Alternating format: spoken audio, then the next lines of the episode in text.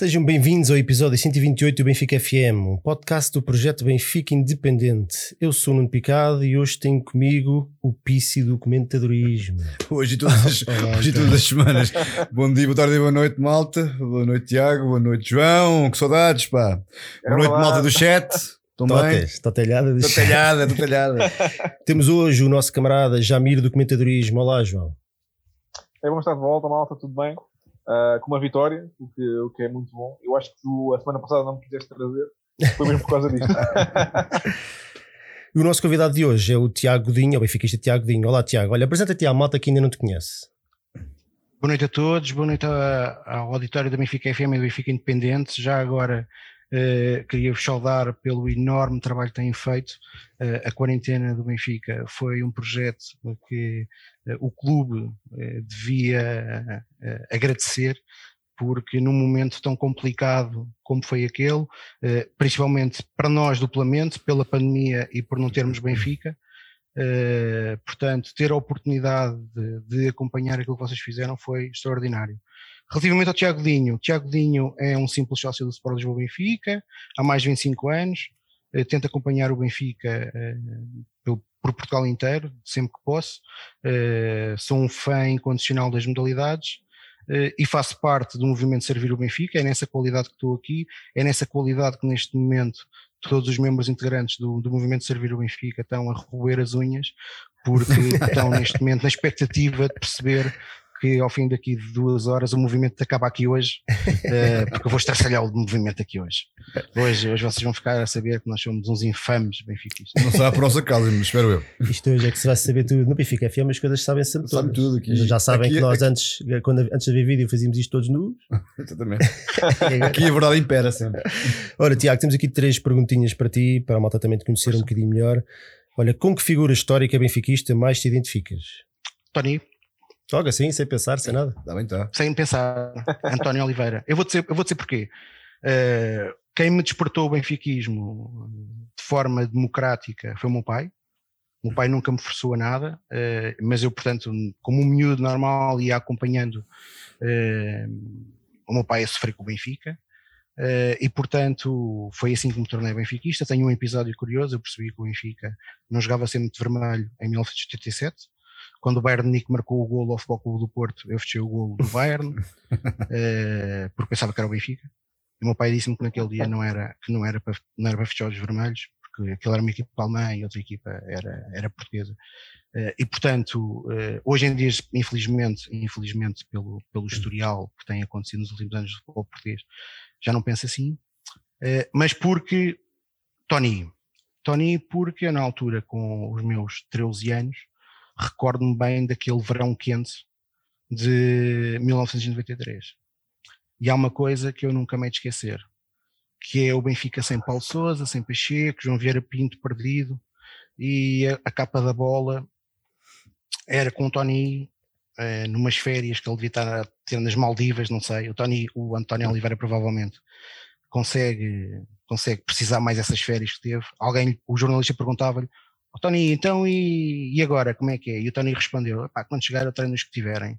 Pá, isto é tão Benfica, não é? Numa altura em que tu tens uma super equipa, treinas uma super equipa, e que se calhar o mais fácil é desertares também, tu dizeres, é, está tudo a arder em Lisboa, e tu dizes, pá, quando chegar a Lisboa logo se, vê, logo se vê, foi construir se calhar aquela que foi a nossa melhor equipa que nós nos recordamos. Aliás, eu continuo a dizer que o nosso karma começou em, 1990, em 1994 quando Manuel Damasio, aquela direção de Manuel Damasio, uh, é, e atenção que, também fazendo aqui alguma justiça a Manuel Damasio na altura, existiam muitos benfiquistas que gostavam bastante de Artur Jorge e, portanto, aquela decisão não foi assim tão impopular na altura, mas eu logo, eu logo naquele momento, eu tinha 14 anos, uh, tive, um, tive um calafrio, porque António Oliveira é daquela é, é para mim aquilo que representa muito o que é o benfiquismo, uh, um grande coração e aquele campeonato foi muito ganho pelo enorme coração uh, que ele tem. E também por outro lado não posso esquecer que foi a primeira vez que fui ao Alvalade uh, ver um Sporting Benfica Uh, que cheguei a pensar, a ponderar uh, seriamente, provavelmente ia ver o Sporting ser campeão ao fim de não sei quantos anos. Em maio à chuva. Uh, e saí, e saí de Alvalade completamente molhado, a pensar que ia ter a minha terceira pneumonia, mas bastante feliz porque o Benfica tinha acabado de vencer por 3-6 contra aquela vingança fria e molhada que foi servida naquela noite magnífica de 14 de maio de 1994. Olha, muito bem. Olha, se esta, esta é uma pergunta, acho que se calhar nunca, nunca fez tanto sentido, sentido né? uh, se fosses presidente do Benfica por um dia, que medida tomavas? Só podia ser uma. Que medida tomava? Epá, é, provavelmente fazia uma mini estátua Tony. Porquê mini? Era a primeira medida. Porquê mini? Uma mini era, era justo, era mais do que justo. O Tony é um, é um, é, é aquele que é um verdadeiro mesmo. Olha, tu e o que é para ti o Benfica?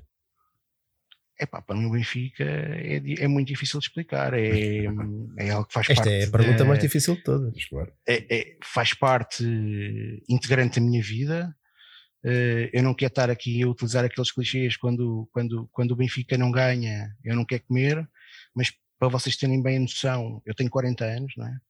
Uh, para vocês terem bem noção da doença, uh, não é da doença, porque eu sou relativamente saudável depois, uh, mas para vocês perceberem bem o que é o Benfica para mim, se calhar o melhor exemplo que eu vos posso dar é sempre que o Benfica perde, ainda hoje, eu até me rio, rio-me sempre disso, o primeiro SMS que eu tenho é da minha mãe a perguntar se eu estou bem. É o primeiro SMS. Eu posso dizer que epá, eu, eu, eu recordo bem disto que Amsterdão é daquelas noites que que é, pronto, que é, que é, que é, para mim foi pior, foi pior o Dragão, não é? Para mim foi pior o Dragão, uh, quando o Benfica perdeu com o Kelvin, e eu posso-vos dar, vou, se não se importarem, eu vou perder aqui um bocadinho de tempo, uhum. eu com o Kelvin, aquilo, aquilo, aquilo fez-me tão mal que eu, que eu vim para Lisboa e o meu pai ligou-me a perguntar para saber como é que eu estava, e eu disse-lhe, olha, acabou, eu vou a Amsterdão porque tenho bilhetes, uh, mas o futebol acabou para mim, porque isto está-me a fazer mal, isto está-me a fazer mesmo mal, fisicamente eu creio que isto está-me a afetar, e o meu pai, que é mais racional do que eu, disse-me: pá, Tiago, tem calma, não. Pá, isto é só um jogo. E eu, pá, isto não é um jogo para mim, isto é muito mais que um jogo para mim. E ele, pá, amanhã pensas melhor, pá, não, isto acabou para mim. E no dia a seguir ele ligou-me outra vez, então, como é que estás? Eu, ah, estou bem, tu estás onde? Epá, estou aqui na final do Campeonato Nacional de Voleibol, naquela final em que nós fomos campeões, mas depois houve uma finalíssima, eh, porque, porque a Federação decidiu fazer mais um jogo extra, Uh, pronto, isto é o Benfica para mim, ou seja, o Benfica, o Benfica verdadeiramente uh, nunca perde, às vezes não vence. Uh, é muito importante para mim e, por, e, portanto, tento participar da, de todas as formas possíveis e imaginárias e, e tenho, como dizia hoje no, no nosso grupo, do movimento Servir o Benfica, no, e até um comentário do Facebook do nosso candidato a presidente da mesa, João Pinheiro, há um momento que eu partilho com ele dessa, dessa, dessa mensagem que é eu só tenho medo de uma coisa na vida, que é falecer e não ver o Benfica campeão europeu. E é isso que eu quero, é, é ter a oportunidade de ver o Benfica ser campeão da Europa uh, e poder passar um mês inteiro a pintar os cemitérios deste Portugal a dizer que não sabem o que é que perderam.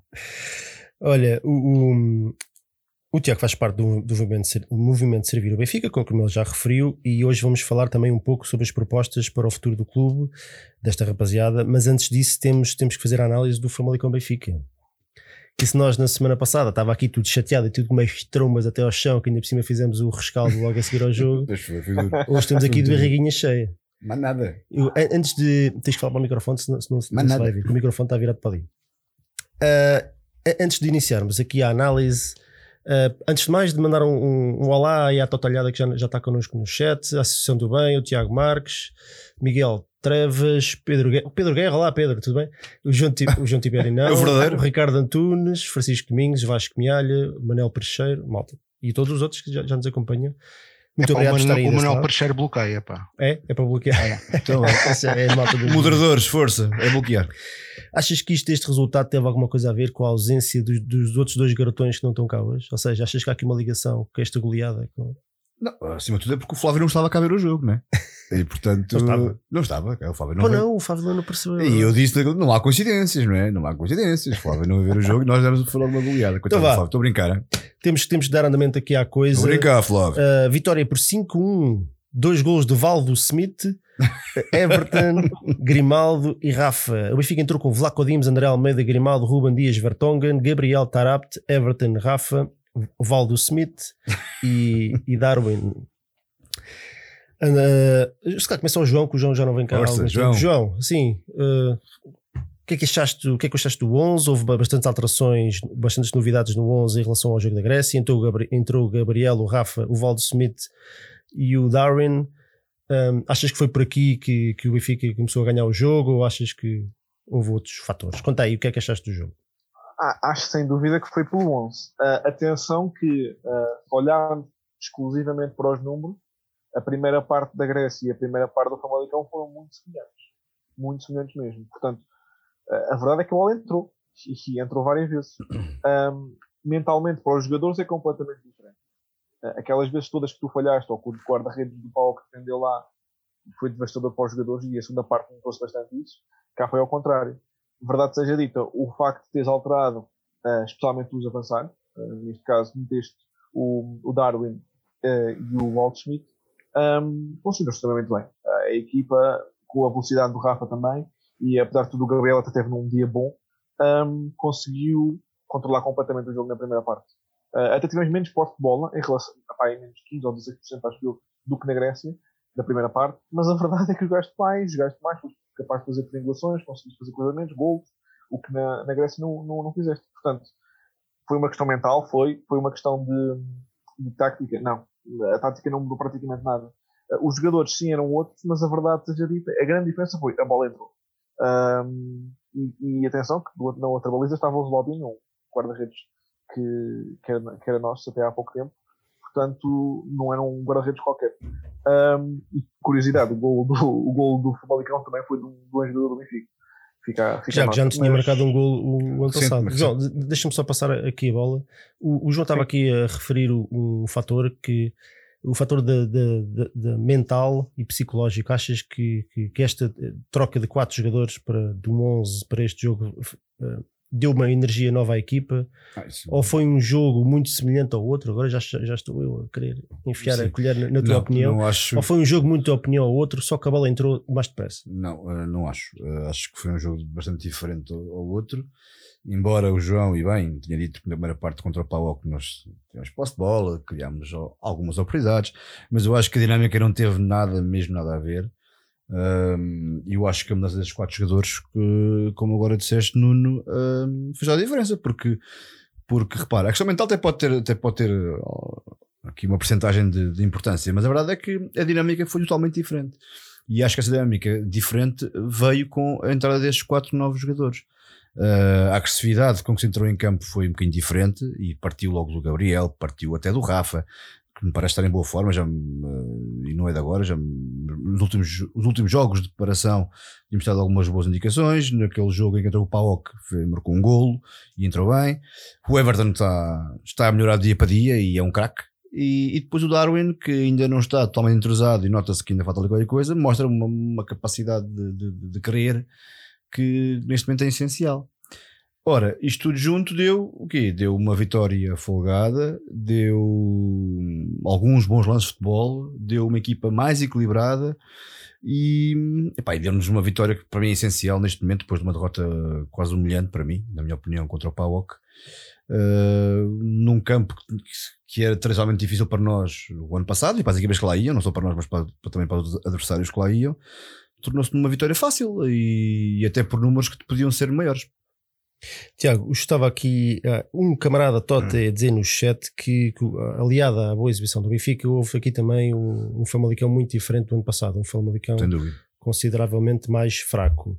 Um, o que é que achaste do jogo e se achas que, que de facto foi, foi um jogo bom para a recuperação ou realmente foi o Benfica que, que conseguiu impor a sua força?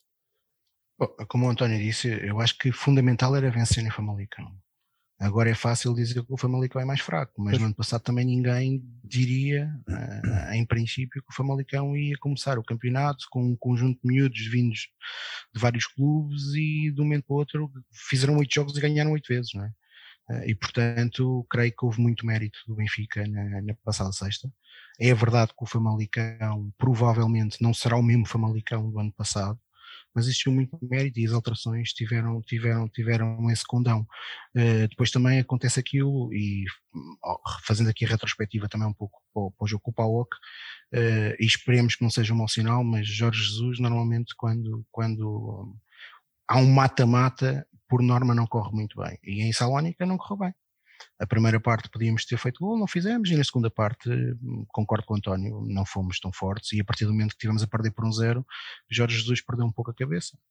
Uh, começou, começou a fazer aquilo que tantos, tant, tanta gente criticou em Bruno Lage, Rui Vitória, a pôr Pinheiros para a frente, um bocadinho sem, sem, sem critério.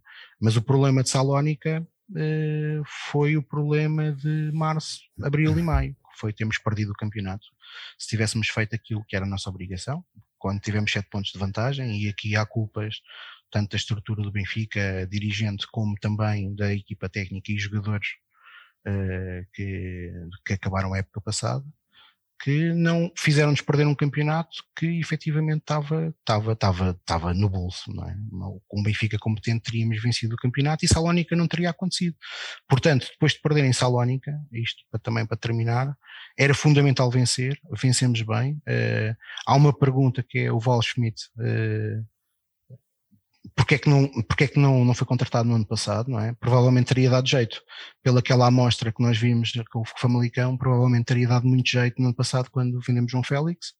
Uh, e também, provavelmente, também teria dado muito jeito uh, em Salónica, mas aí um, foram, foram, foram, foram decisões de Jorge Jesus, uh, que era também interessante perceber o porquê de, de em Salónica ele não ter apostado em Rafa, em Volschmidt, mas pronto, acima de tudo creio que fizemos, fizemos um, uma boa exibição, como o António disse, podíamos ter vencido por mais, acabamos por vencer por 5, 3 pontos e que venha o Moreirense, que agora é a nossa final.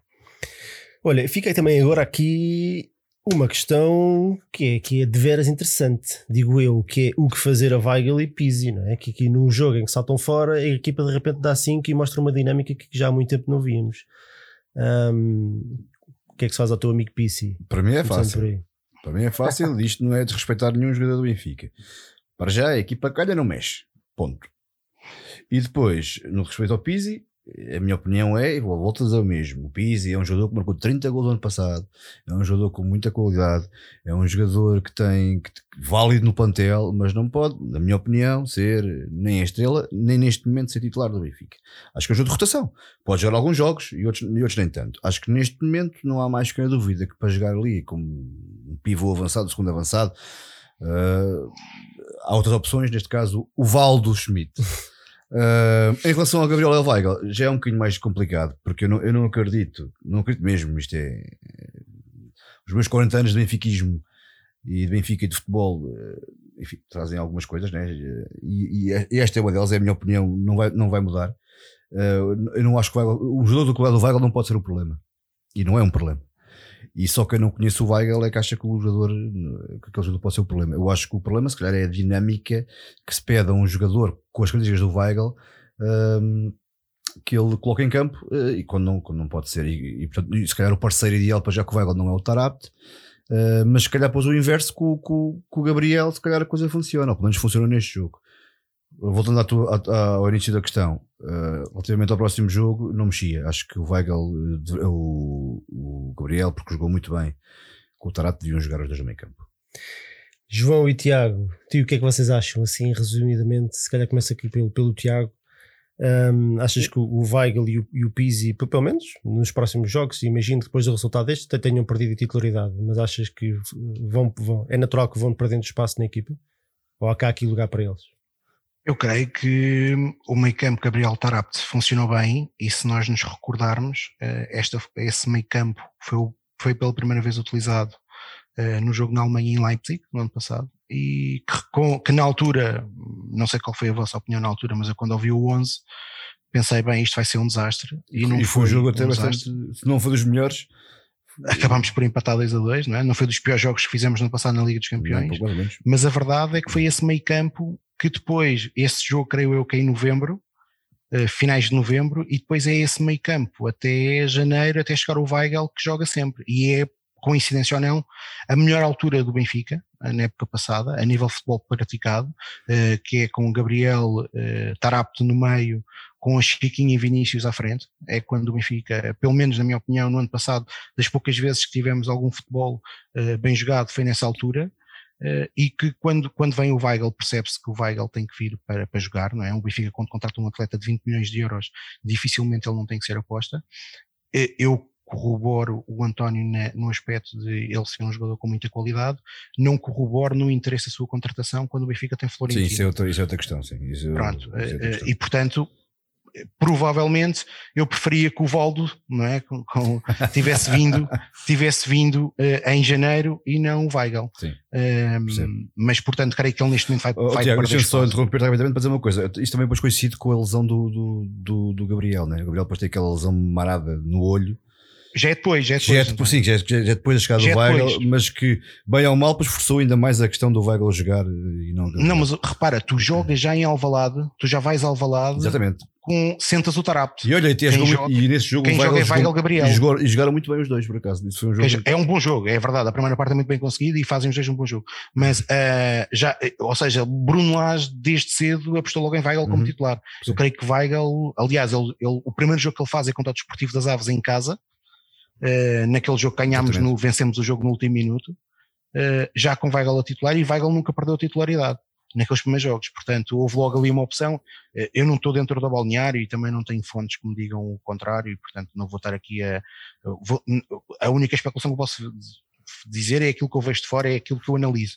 Aquilo que eu analiso é que provavelmente a entrada de Weigl da forma como entrou dentro do próprio balneário e dentro do próprio 11 do Benfica, no ano passado é capaz de ter tido algum que impacto mal. naquilo que foi o resto da época. Também achamos, também achamos. Uh, mas ele tem qualidade, é evidente que tem. Eu não o teria contratado, porque existem outras posições, mais, uh, existiam outras posições mais carenciadas do Benfica, e, uh, mal ou bem, acabámos por queimar um, queimar, salvo seja, mas a, a, progressão que era expectável de Florentino acabou por ser um pouco uh, cortada. E, portanto, ou acreditamos em Florentino ou não. Uh, eu, no, no meu caso em concreto, eu considero que Florentino tem imensa qualidade e, portanto, deveria, uh, não seria uma opção prioritária. Relativamente a, a, ao Luís Fernandes, ao Luís Miguel Fernandes, o Luís Miguel Fernandes é um atleta com, com com qualidade, demonstrou no Benfica, não é, não é um, um super jogador como muitos querem fazer dele. Eu creio que muitas das vezes esta, esta, esta discussão do Pizzi tem aqui nada, não é? É aqueles que dizem que o Pizzi não joga nada e os outros que acham que ele é o Iniesta de Bragança ou o Messi de Bragança. E portanto a discussão, a, a, o meio termo, o meio termo aqui acaba por ser uma virtude. Pizzi é um bom jogador, mas se nós nos recordarmos da, da, última passagem de Jorge Jesus no Benfica, uh, no último ano de Jorge Jesus no uhum. Benfica, uhum. Pizzi só, Pizzi, um ano antes foi emprestado por Jorge Jesus, portanto não contava para Jorge Jesus, foi quando esteve no Espanhol, e quando regressou, uh, Pizzi pouco era utilizado, só começou a ser utilizado quando, saiu Enzo quando Pérez. o Enzo Pérez saiu. Uh, e, portanto, e na altura, pelo menos a análise que eu fiz na altura, é que manifestamente a jogar naquele sistema, que é o sistema atual em 4-4-2, uh, eh, dificilmente Pizzi seria o homem para nós termos ali a número 8. Uh, porque não, não dava a consistência que nós precisávamos e estávamos habituados quando tínhamos ali um pêndulo que se chamava Enzo Pérez. Nos anos seguintes, Pizzi continuou a ser um jogador muito importante do Benfica e fundamental, mas se nós nos recordarmos, por exemplo, em Rui Vitória, Rui Vitória, a primeira vez que o, que começa a apostar em Pizzi é mais encostado à ala direita, a fletir para o meio. E depois no ano, no ano do, do Tetra, uh, naquilo que tem sido um pouco a gestão do, do Benfica, não é? o Benfica na altura tinha seis ou sete extremos, uh, tínhamos o Pizzi, tínhamos o Guedes, tínhamos o Carrilho, tínhamos o Zivkovic, tínhamos o Servi, que tinha sido contratado para substituir o Gaetan, tínhamos o Sálvio, e não contratámos ninguém para substituir o Renato, não é? Uh, porque o próprio André Horta também não era propriamente um 8. Uhum. Uh, e portanto, o Rui Vitória creio que acabou por decidir, ainda tentou o Danilo que não deu, foi buscar o Filipe Augusto, também percebeu que não era ali a solução, e depois Pizzi ia jogar a 8, e, e Pizzi fez uma excelente época e foi importante nesse campeonato, Sim. mas não é um super jogador. E portanto, neste momento, creio que pelas, pelas opções que Jorge Jesus tem, à sua, tem, tem no plantel. E, e por aquilo que eram as suas ideias sobre o próprio atleta, uh, quando, da última vez que esteve no Benfica, que Pizzi vai perder naturalmente espaço. Uh, João, olha, mais e menos desta, desta partida. O que, é estou começando pelo mais. O, o, que é que foram para ti os pontos positivos deste jogo? Ah, pá, claramente visto, apesar de já ter visto durante a, durante a pré-época, mas claramente visto que os, que os, reforços são reforços. Ou seja, começando atrás no Vertonghen, passando pelo Pedrinho, que neste, neste, jogo, neste jogo não jogou tanto, não jogou aliás, mas o Everton e o Altsmith, pá, são claramente jogadores que vieram para adicionar e não para, para serem apenas suplentes. Um, são jogadores de grande qualidade um, e juntamente, e o Darwin também, o Darwin também entrou agora, mas o Darwin eu acho que ainda precisa de, de um bocadinho de tempo. Uh, Tónio, sim, rapidinho, mais e menos para ti. Ah, pá, mais sem dúvida a vitória gorda. Uh, não, mas queres destacar alguém, alguma coisa? Ah, pá, tenho, que destacar, tenho, que destacar, tenho que destacar a dupla Waldschmidt-Darwin, em essencial o, Val, o Waldschmidt, porque além dos dois, dois bons golos que marcou, mostrou uma capacidade, uma inteligência e uma, e uma, e uma intensidade que, que a mim me agradam.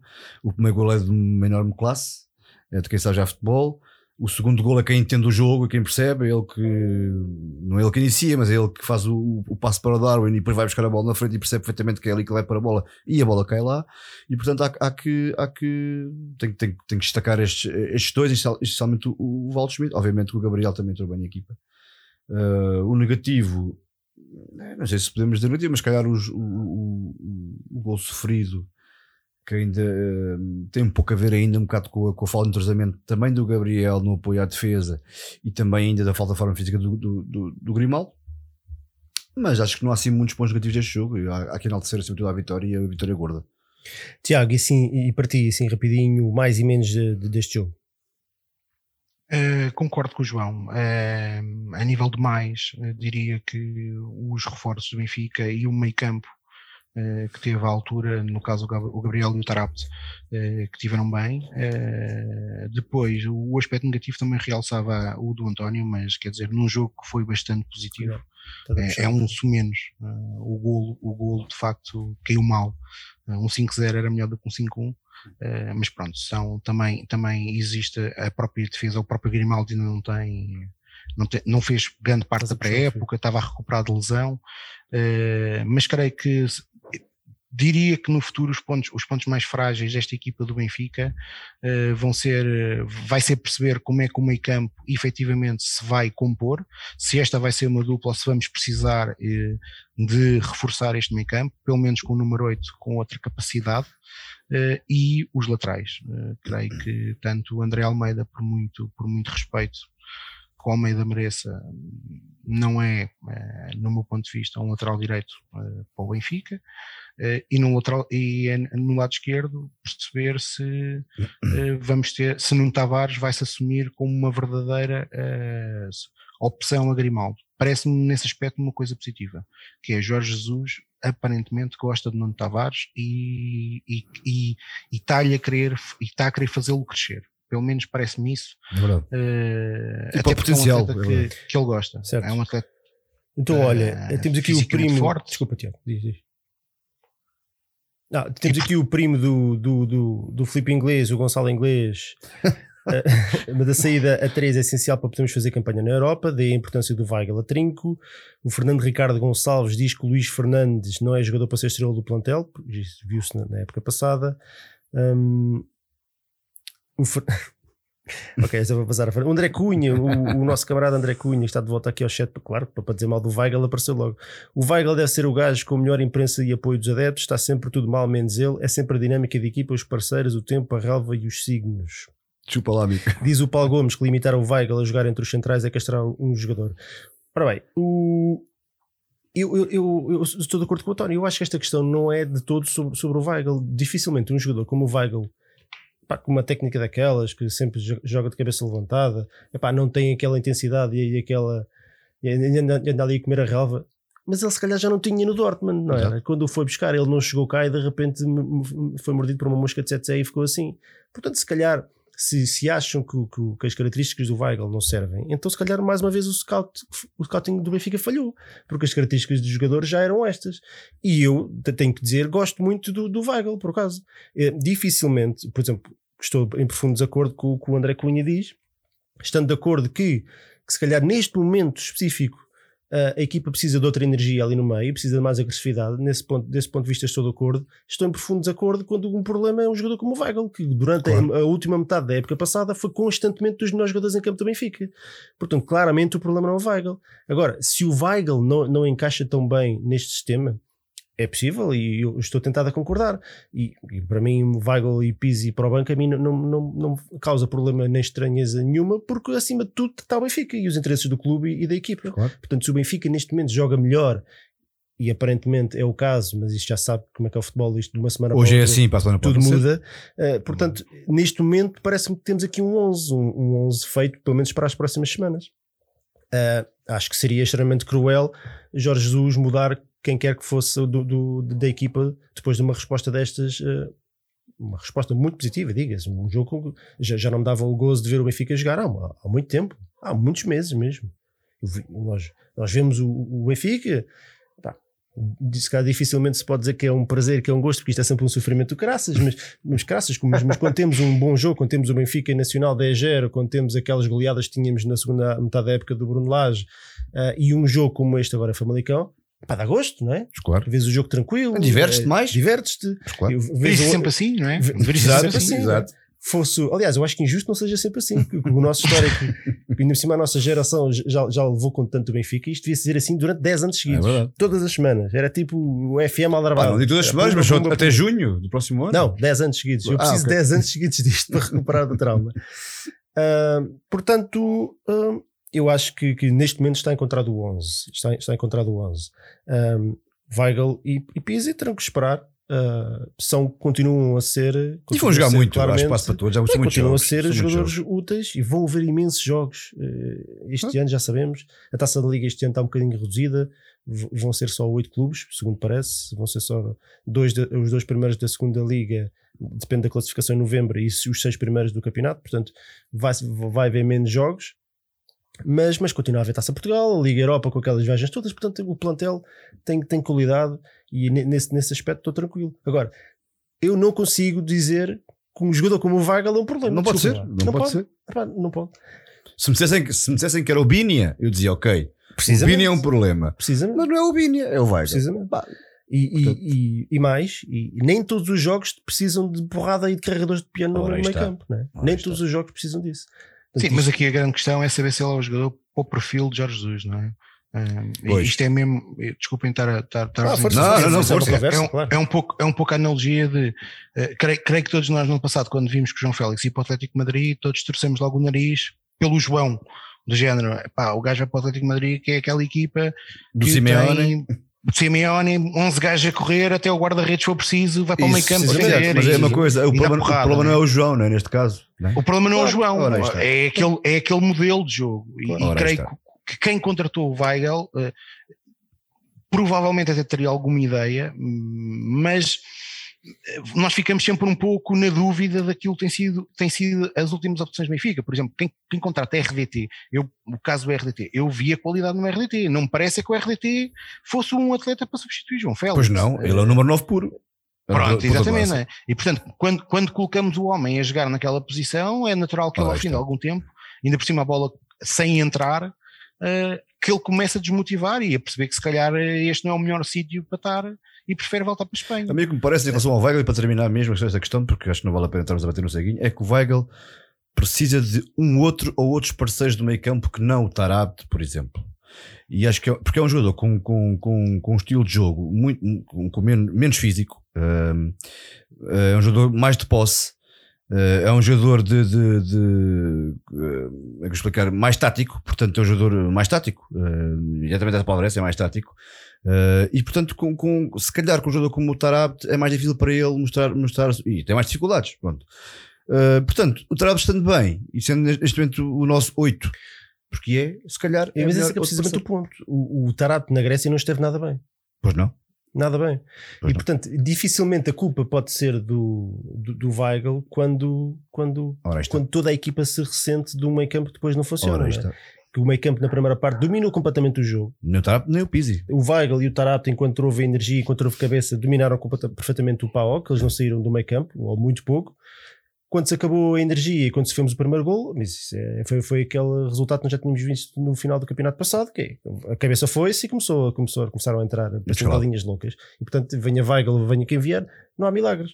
Uh, portanto, eu, olha, mais eu tinha aqui anotado as duas assistências do Darwin. Hum? Acho que foi uma boa estreia a titular. Também acho. Não marcou, mas, mas ele e o, Val, e o, e o Valdo Smith uh, fazem uma dupla muito interessante porque, porque não são, nenhum deles são avançados fixos. E complementam-se. E, e descaem imenso os dois, ambos os dois. Ambos os dois. ambos os dois descaem imenso para as alas, o que dificulta muito a marcação do, dos centrais. Enquanto nós tínhamos o Seferovic e o, Diego Souza e, até o Vinícius mais, mais táticos e mais fixos, uh, estes dois estão constantemente a cair para as alas uh, a procurar mas, espaço. Mas, mas, mas, mas há é dinâmicas, não, não caem os dois ao mesmo tempo nas não, alas. Não, não, é, uh, fazem, fazem de uma forma sincronizada e bem feita. As duas assistências do Darwin são para o Waldschmidt, né? quando um tá, recua, o outro ocupa Exatamente. o seu lugar. O, o lance do 5-0 é, então é, é, absolutamente perfeito. É uma arrancada espetacular do Tarabt ainda à entrada da defesa. Um, passa para o Waldschmidt que faz uma recepção orientada. Parece fácil, mas, mas, mas, é? mas, partiu logo imediatamente o meio campo todo do, do, do Famalicão. Bola para o Darwin, corrida, passe milimétrico para o meio e já vinha o, o, Lá atrás, o Waldschmidt a correr. Epá, isto é, nada disto foi, foi de fintinhas, não foi, não foi o Everton, não, não partiu três jogadores e marcou. É tudo tão simples, mas é tudo tão bonito e tão eficaz. Eu quero mais disto. Eu preciso mais disto na minha vida. Eu preciso de mais jogadores alemães. Precisamos, precisamos. Eu adoro os jogadores alemães. Pá. Os jogadores alemães é isto: é o Bayern. O Bayern neste fim de semana deu 8. É, Meus amigos, aquilo é para esmagar. Se está 5-0, vai 6. Se está 6, vai 7. Se está 7, vai 8. Não nada, é até o fim. Eu, pá, eu adoro o futebol alemão. E é isto, menos nada a apontar. Acho que não tenho assim nada a apontar. O, acho que o Tarapto também, uma nota, acho que o Tarapto fez um jogo francamente bom. Fizeram, fizeram. Ele e o Gabriel fizeram muito bem. Mas o Tarapto é isto, não é? Eh, três, três dias depois de fazer um jogo assim fraquinho na Grécia, saca, saca um jogo destes. Portanto, eu continuo a achar que é um jogador que não, não se pode confiar muito.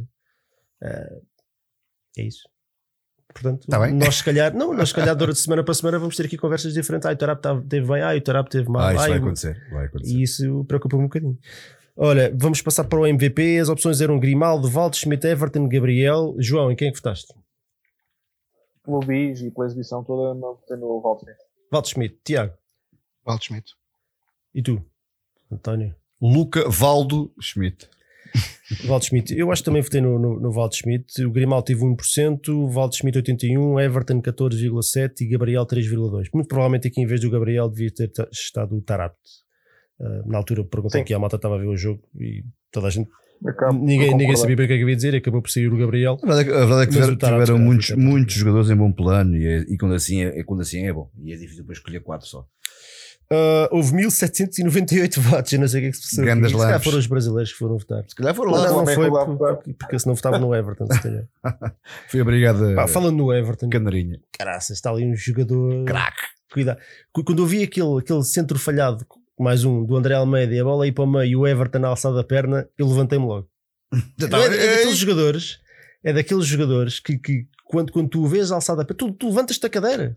Pá, porque vem, já sabes que vem ali coisa boa. Ou, vem, ou no mínimo a, a, bola vai, ou vai à baliza, ou, ou vai, bem puxada. Pá, porque é um craque, pá. É um craque. Aquele, é. gol, aquele gol, uma coisa tão simples, aquele remate primeira, que não era nada fácil. O rapaz o faz as coisas bem feitas, é um facto. Espetacular. Ele as coisas bem feitas, é um facto. E acho que tendencialmente vai melhorar porque, porque nesse nota que ele tem algumas dificuldades, não sei se endurecimento, mas pelo menos físicas tem. Um, e acho que, que, que, isto daqui a umas semanas, uh, lá para meados de outubro, vamos ter máquina a sério. Então, olha, eu já vos, já vos perguntei a todos o, o MVP, não é? O que é que a malta está aqui a dizer no, no chat? A Associação do BAN diz que votou no Everton e está nos malucos dos 14,7%. Votar no Everton nunca. Não é de maluco, não é de maluco. Diz, diz, Tiago. Esses gajos não percebem nada disso. Então, concordo. o Pedro Guerra, o bom, diz que o Everton é craque, infelizmente vai ser tipo Ramires. Mas tu sabes que é bom? Que é o bom? Só pode ser. Não sei, tenho dúvidas. Não. Pedro Guerra, prova que és o bom. Senão aqui estaria com, com, com, aquele, com aquele nome que ele usava quando ligou para a BTV. Não sei. o Carlos não sei quantos. Nuno Santos. Assim. Nuno Santos? Carlos Queiroz. Fernando Santos. Ah, Fernando Era o Fernando Santos. Era, aqui seria o Fernando Santos. Era o Fernando Santos. Realmente. Uh, o Acunha diz que o MVP é o Luca Valdo. Que, a malta está aqui toda a dizer Luca, Lucas Schmidt. Qual é, qual é a piada foi o, Porque foi o, o Jesus na Flash que disse. Chamou-lhe Lucas Schmidt. Lucas Schmidt. Lucas Schmidt e Darling. E Darling, o Darling e o Lucas Schmidt. Então, mas é para isto que eu pago o meu bilhete, é para ouvir claro. os Jesus. Não, não, e vale a pena. É para dar 5-1 e depois dizer estas calinadas.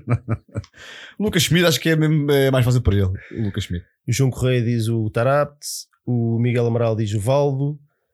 Um... Ah, e do, duas coisas do, do Jesus que eu adorei. Foi aquela, aquela boca que mandou para o, para o Ruben Dias. Que se, que se os avançados não jogam de primeiro, ele, não, ele também não podia jogar. E que estavam para aí aos 87 minutos.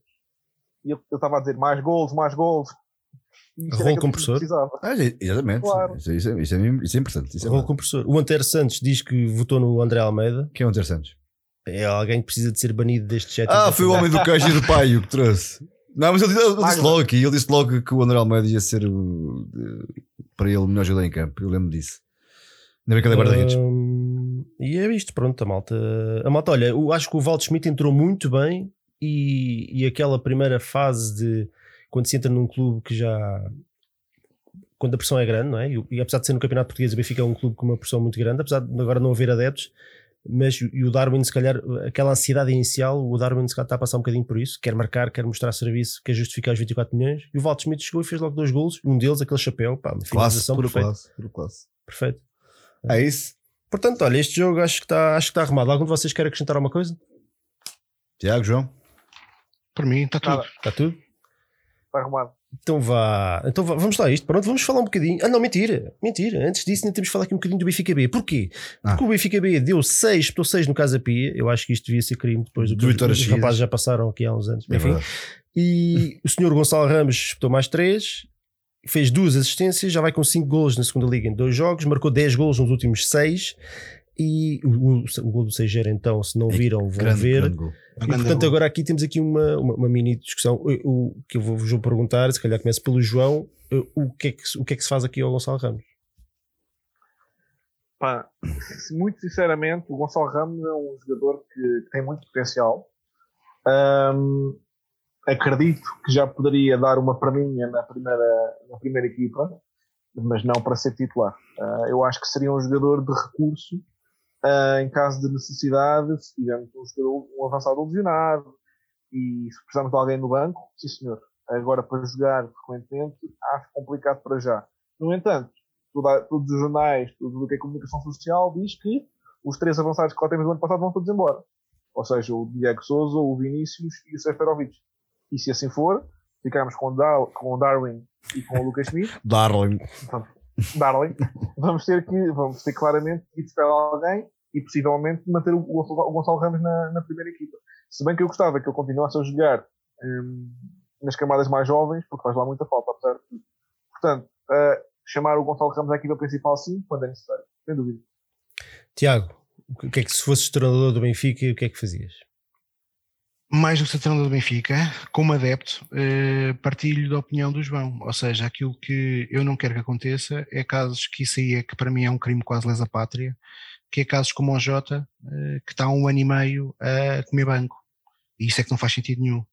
Porque eh, aquilo, se, é assim, sendo, sendo verdade que o Gonçalo está a treinar eh, com a equipa principal, segundo o diretor de comunicação do Jorge Jesus, Otávio Machado, é isso que está a suceder. eh, portanto, o Gonçalo treina com a equipa principal e não tem, porque Jorge Jesus considera que neste momento os avançados, e aparentemente ele já descartou o Diego Souza, portanto, mas com Darwin, eh, Seferovic e Vinícius, eh, são as três opções. Eu creio que o que está a fazer é correto, ou seja, Gonçalo treina com os As, mas vai jogar com o B porque ele precisa de jogar. Nestas idades precisa ser de jogar, é para se evoluir. Eh, podemos depois pôr aqui, a questão é se faz sentido eh, fazer o Gonçalo evoluir para outro patamar, e portanto diria emprestar uma equipa da Primeira Liga ou inclusive a uma equipa estrangeira, eh, mas sem aquelas cláusulas manhosas do Bernardo. Aí Talvez. Uh, também depende do clube que ele fosse. Ou seja, eu creio que neste, nestas idades o que se tem que garantir, quando existe qualidade, e o Gonçalo efetivamente tem qualidade, é vai ter hipóteses na equipa do Benfica? Se sim, ok, fica. Tem, faz sentido quando não, não, não, não joga na equipa principal e quando não faz parte das opções uh, ir à B. se faz, faz todo sentido mantê-lo no plantel. Se epá, ele não vai ter grandes oportunidades na equipa A e já não faz sentido estar uh, na equipa B, então temos que fazer o atleta passar para um patamar superior.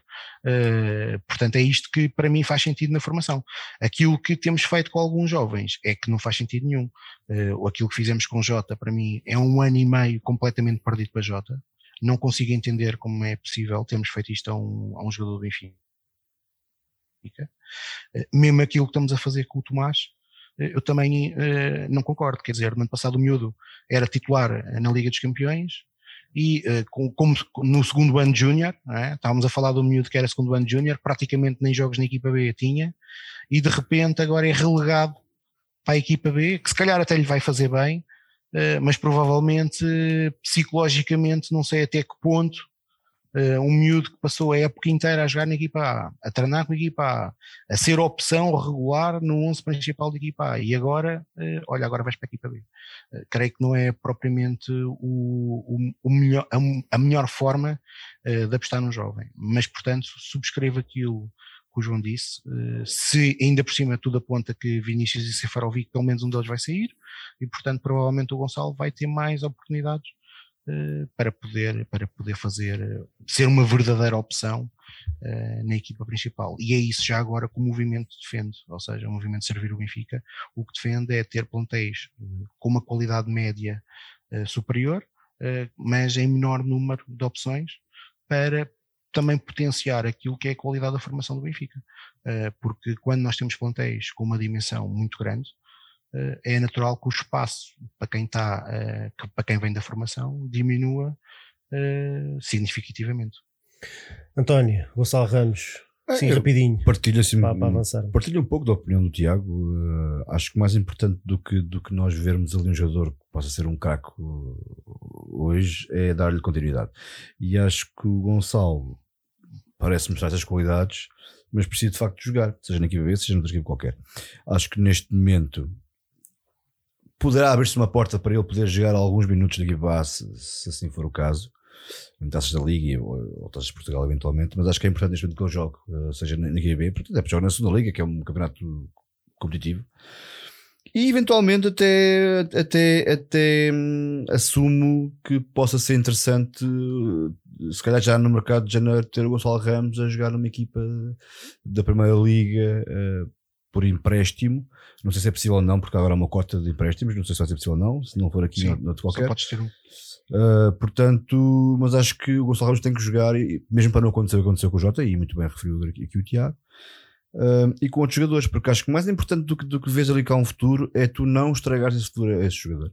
E acho que quando, quando pressionas demasiado, as coisas podem correr mal, ou então, quando não dás oportunidades nenhumas, as coisas também não acontecem, né? Portanto, acho que tem que haver aqui um equilíbrio e acho que é essencial para, para gerir as, as carreiras destes, destes miúdos com, com, com talento. Olha, a Magda diz que o Gonçalo tem de estar na segunda liga a crescer. O Maued Júnior diz que o Gonçalo tem que subir aos A e é aí que aprende. Um, o Gonçalo inglês diz que só pode subir quando se vender alguém. Eu concordo. Um, o Antero diz que a equipa B é para ir, é para ir para jogar e ir entrando na equipa A. O, o Ricky C9, nosso camarada Ricky C9, treinar com a equipa principal e deixar de estar a jogar na B, deixar evoluir com naturalidade e sem pressas. Uh, anda tudo assim um bocadinho aqui nesse sentido. E, e, eu concordo, exatamente. Eu acho, concordo. E nós já andámos a cometer esse erro e muito do descalabro do ano passado teve a ver com isso. Né? Tínhamos uma equipa cheia de gente inexperiente que não estava no momento a cortar-lhes ali pelo menos um patamar no, no seu crescimento e tiraram-nos aos lobos e eles não estavam preparados para isso. E portanto, há, há, alguns jovens, isto não é uma fórmula mágica ou uma fórmula certa, não significa porque, porque o João Félix chegou e aos 18 anos que claro. isto, não significa que todos os outros o façam e há jogadores que se calhar só aparecem aos 23 ou 24 anos. E não muito tempo. Um exemplo todos, eu calhar... exemplo todos, peço desculpa mais uma vez por te interromper, mas epá, eu, eu se vos perguntar, somos todos benfiquistas, mas para vocês qual foi o melhor central português nos últimos 20 anos? Português. O Ricardo Carvalho começou português. no Porto aos 26 anos. Ricardo Carvalho, não é? E o Ricardo Carvalho apareceu titular no Porto com 23, 24 anos. Ou mais. Passando, é, é. fazendo um tirocínio por Lessa, Alverca, Alverca Setúbal, andou no Setúbal. Precisamente. Quer dizer, há jogadores que necessitam de tempo e necessitam de jogar. E, portanto, eh, aliás, há uma entrevista curiosa de um dos grandes centrais portugueses dos últimos anos que diz exatamente isso. Quer dizer, que preferiu ser emprestado uh, a um clube da Primeira Liga do que ficar a comer banco vendo dois titulares assumidos a ser titulares e portanto creio que é isso, é como o Ferro que neste ano provavelmente vai, não vai ter grandes hipóteses. É, é verdade. Principalmente até Sim. se Benfica comprar outro central. Não faz muito sentido uh, estar ali a ver os outros jogarem. Quer é dizer, ou emprestamos ou, ou, vendemos. No caso do Ferro, já estamos a falar de um atleta que tem 23 anos e, portanto, provavelmente poderá ser, poderá ser um, um, um bocadinho diferente. Agora, quando, quando estamos a falar de miúdos com 19, 20 anos, e o caso do Jota e o caso do Tomás, para mim, são os dois piores exemplos daquilo que podemos fazer, é que não faz sentido nenhum. Quer dizer, é estar a matar os jovens. Isso, eu Estou perfeitamente de acordo. Portanto, o truque aqui é saber em que estado, em que estágio de evolução é que os jogadores estão e, e, e, agir de acordo. O jogador, por exemplo, o Jota, eu acho que o Jota já fazia sentido estar na equipa criar condições para mas, eles poderem jogar. Mas se o Jota está em condições para jogar na equipa A, e eu concordo, porque na equipa B já, ele já brincava com aquilo, mas depois não há espaço para ele jogar, então não faz sentido estar na equipa A. Mas mais valia ter emprestado a outro clube da Primeira Liga ou até para o estrangeiro. Uh, o Tomás Tavares claramente não estava preparado para a equipa A. O Nuno Tavares a mesma coisa. E por aí fora. O Ruben Dias já estava. O João Félix claramente já estava. Mas isto, cada caso é um caso. Portanto, não há, aqui, não há aqui uma fórmula mágica. O Gonçalo Ramos, uh, ainda por cima no contexto atual em que tem o Darwin custou 24 milhões, o Walter Schmidt custou 15, são, são os dois, ambos reforços. Seferovic já, já se viu que está para ficar. Uh, o Diego Souza, muito provavelmente em dezembro, se não for agora, em dezembro vai sair. Uh, portanto, dificilmente ele iria ter os minutos que, que merece para, para, para, evoluir. para evoluir. E quanto na equipa B, mal ou bem, num campeonato que ainda é competitivo e que joga com, com, com jogadores mais velhos e mais pesados e mais rápidos do que ele. E duros? Está, está, está a jogar bem. Está, está, está a jogar bem, está, está a ganhar confiança e está a crescer. Portanto, para mim faz todo o sentido que ele continue. Uh, que ele continua onde está neste momento. Agora, claro, se o, se o Gonçalo Ramos chega a dezembro com 30 golos marcados na, na equipa B, é pá, emprestem o rapaz. Bom, se, marcar 30 golos, se calhar faz sentido estar na equipa A. mas, mas vocês estão a perceber a, a, a é lógica da coisa. Portanto, eu acho que temos de ter calma com o Gonçalo Ramos, mas estou muito contente de ver, especialmente de ver um avançado português. Pá. O, o Portugal não consegue formar avançados, tirando o Ronaldo, que, que começou a extremo, nem, nem sequer começou a avançado é raro, pá, é, é uma coisa estranha. É Sim, pontas de lança daqueles puros Lewandowski e por aí é fora, não temos. Não temos muitos. Não temos. Não, nunca temos, raramente temos. Ou raramente temos. Então vá, vamos lá a isto. Movimento Servir o Benfica. O candidato do movimento Servir o Benfica é o, o camarada benfiquista Francisco Benitas, que, que depois há de estar connosco também numa, numa entrevista pessoal e um bocadinho mais, mais alongada e mais, mais, mais a fundo, vá, digamos assim, no, no canal do Benfica Independente um, que nós, nós temos intenção de. Temos intenção, não, já, já, já estamos a tratar disso, de, de marcar entrevistas individuais com, todos os candidatos, pelo menos com aqueles que querem. Com os uh, obviamente. Este movimento surgiu em 2013 após uma Assembleia Geral. Uh, o programa de eleições está dividido em cinco áreas-chave do universo do clube, que é o futebol, o ecletismo, o associativismo, o património e comunicação e digital. Um, Tiago, antes de, antes de entrarmos aqui a fundo dentro de cada um destes temas, vamos, nós hoje, já aqui um alerta, nós não vamos eh, fazer uma, uma análise exaustiva do, do, programa, até porque o programa está no site deles. Tiago, diz aí o site servirobenfica.pt. Pronto, podem, convido-vos a, a, a, visitar o programa ainda aí podem ler. Acho que não, não, fazia sentido nós estarmos aqui ponto a ponto a ler o não, programa. Não, porque é um programa muito completo mesmo. E, e, e, e ser longo e se calhar não. Mas se quiserem podemos, eu tenho a noite toda. a malta que não tem. A malta que não tem. a malta que não tem. O, e portanto, antes de, de, entrarmos aqui um bocadinho dentro de cada um destes temas, eh, eu convidava-te a explicar um bocadinho quem é este movimento e o que é que se propõe. Certíssimo. Mais uma vez agradeço-vos a oportunidade de estar aqui uh, em nome do movimento uh, e, portanto, para explicar o que é que é o movimento Servir o Benfica, como é que ele nasce. Ele nasce numa célebre Assembleia Geral do Benfica uh, de aprovação, de votação do relatório e contas em 2013, em setembro de 2013, que foi uma Assembleia Geral na altura também conduzida por Virgílio Duque, enquanto Presidente em substituição de Luís Nazaré, em que foi utilizada a célebre buzina sempre que existia alguma questão uh, relativamente ao futebol, porque era um assunto taçado e, portanto, um assunto taçado não era discutido uh, na Assembleia Geral do clube.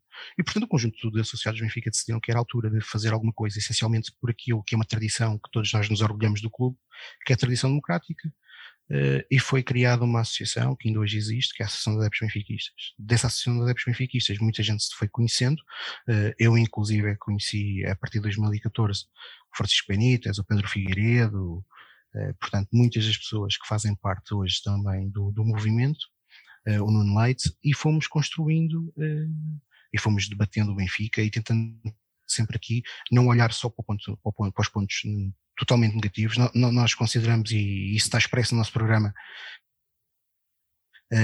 que existiram nos últimos 17 anos, coisas bem feitas. Nós falámos agora um pouco numa, e eu até utilizei aqui dois maus exemplos, mas que é uma, que para mim é, e agora já num, num, num registro mais pessoal, uh, mas creio que é partilhado por muito, por, por pela maioria do, do movimento.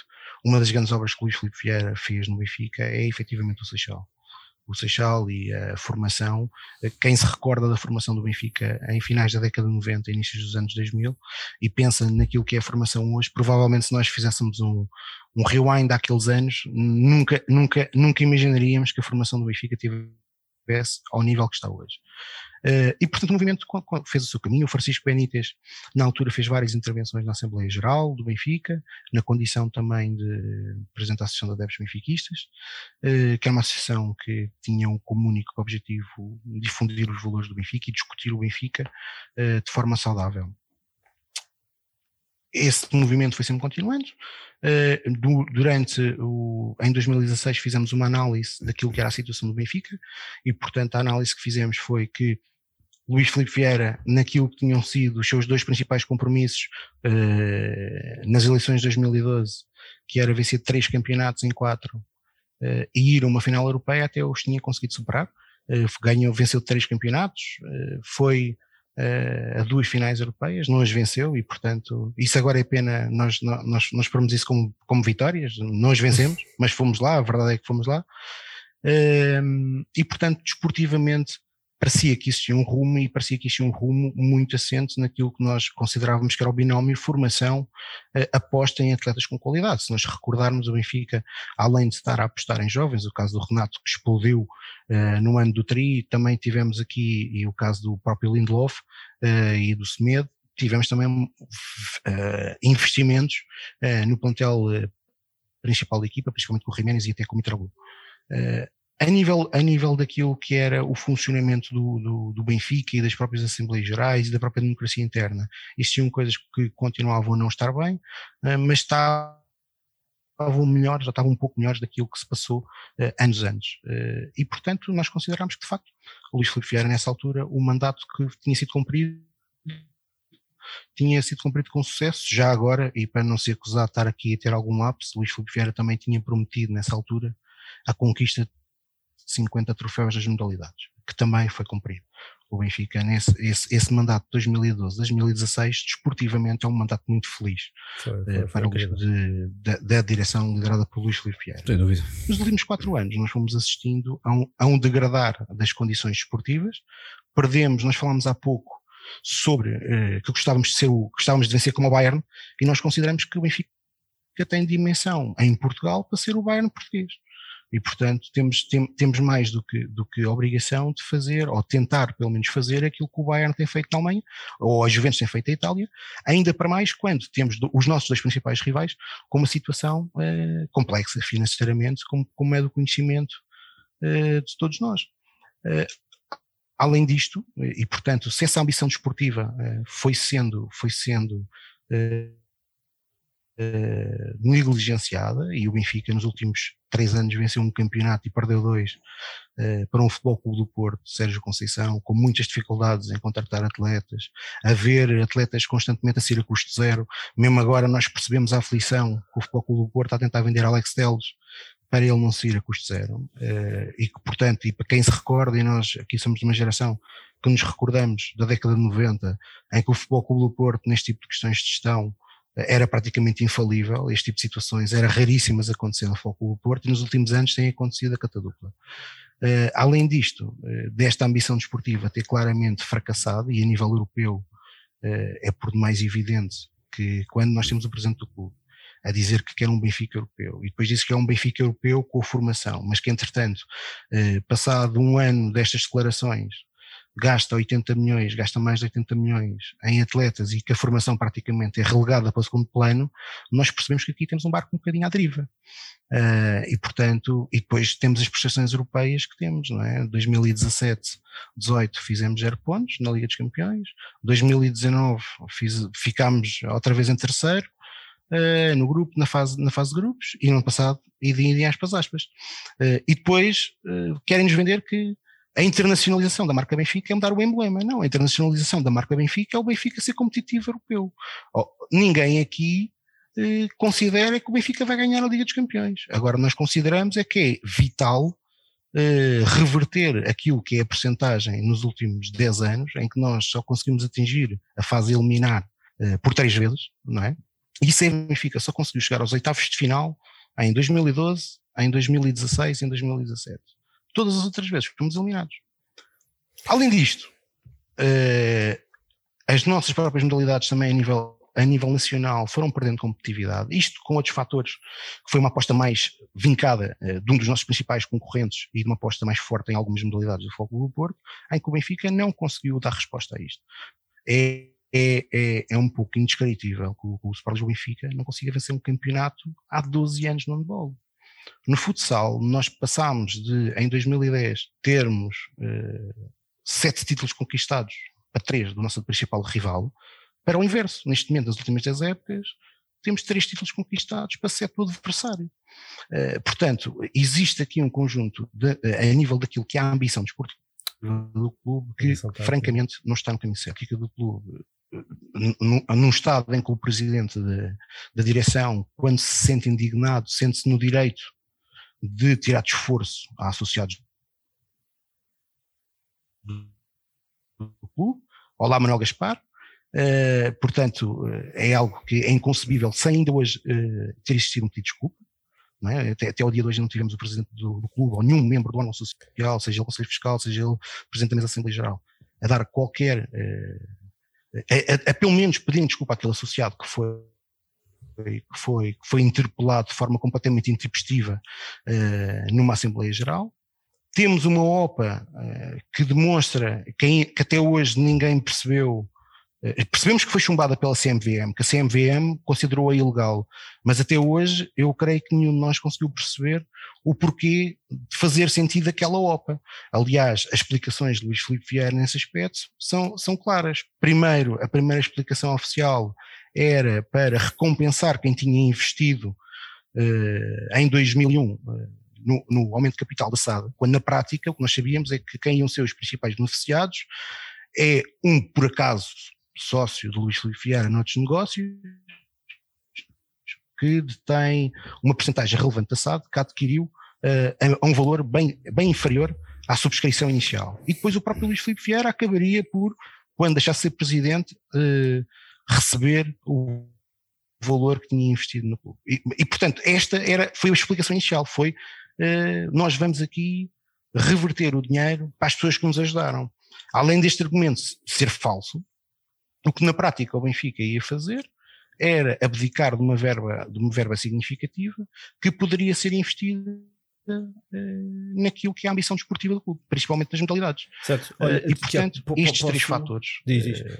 Fizeram com que nós decidíssemos no início deste ano que teríamos que avançar. Decidi, decidimos isto numa altura em que era bem provável que fôssemos campeões, mas nós consideramos que é importante e era importante e é fundamental discutir a vida do Benfica. Nós reconhecemos nas direções de Luís Filipe Vieira uh, méritos, reconhecemos que o clube hoje tem uma capacidade de gerar receitas ordinárias uh, muito superior àquela que existia no passado, é um mérito de, desta direção Luís Filipe Vieira. Reconhecemos que foi possível restituir competitividade competitividade à equipa, uh, embora isso não significa que uh, nós não tenhamos memória, porque Luís Filipe Vieira argumenta sempre com o argumento de nos últimos anos ganhámos sete campeonatos em dez, agora já não é bem assim, mas os benfiquistas têm sempre demonstrado que têm memória. Tiveram memória em 2009, quando reelegeram Luís Filipe Vieira, quando nos quatro anos anteriores o Benfica ficou sempre abaixo do segundo lugar do campeonato. Portanto, consideraram que existiu obra uh, um, uh, paralela que era, que era importante ter sido realizada naqueles mandatos e, portanto, deram-lhe deram o seu aval. Agora, não, não podemos é estar sempre, todas as eleições, a falar é desta, é desta vez que vamos ter a ambição europeia, é, é desta vez que vamos ter hegemonias no futebol nacional, quando depois a realidade desmente isso tudo e, portanto, é por isso que nós decidimos que esta era a altura certa para avançar, até por um argumento muito, muito válido, e nós falávamos isto antes do programa ter, ter começado, que é, no Benfica, nós neste momento estamos, na altura que, se nós falamos que o Benfica ganha, queremos estabilizar. Se nós falamos que o Benfica perde, uh, é, é, porque é porque estamos a querer nos aproveitar do mau momento do clube. E portanto as pessoas relegam-nos sempre para aquela altura, é pá, falem na altura das, das eleições. E portanto aqui estamos nós, um grupo de associados alargado, que decidiu que é este o momento uh, para falar sobre o Benfica, para discutir o Benfica, para levar eleições, com uma certeza, quando as eleições acabarem, de muitos, um para Lisboa Benfica. Será essa a nossa, será essa a nossa, a nossa, a nossa missão. Muito bem. O, se calhar eh, o, o, o, o, Tiago, já disse Francisco porque estava a olhar ali para o chat. O Tiago já acabou aqui por, por dar aqui uma, uma introdução um bocadinho sobre, sobre todos os temas. Se calhar avançamos para, para, para as questões que nós temos, que nós selecionamos aqui alguns dos pontos uhum. da da, do programa do, do, movimento, do movimento Servir o Benfica e para termos aqui uma, uma pequena conversa. Pode ser, Tiago? Força. O... Já vos disse, tenho a noite toda para vocês. o, a malta aí do chat, vão, o João, a missão do João, ele está ali caladinho, mas a missão dele é apontar as vossas questões. Se vocês quiserem. Eu tenho aqui uma. Tens aí uma? Uh, espera aí, tu, ainda nem começámos isto. Então guarda aí, guarda aí, guarda aí. Portanto, nós vamos abordar estes cinco temas uh, um a um.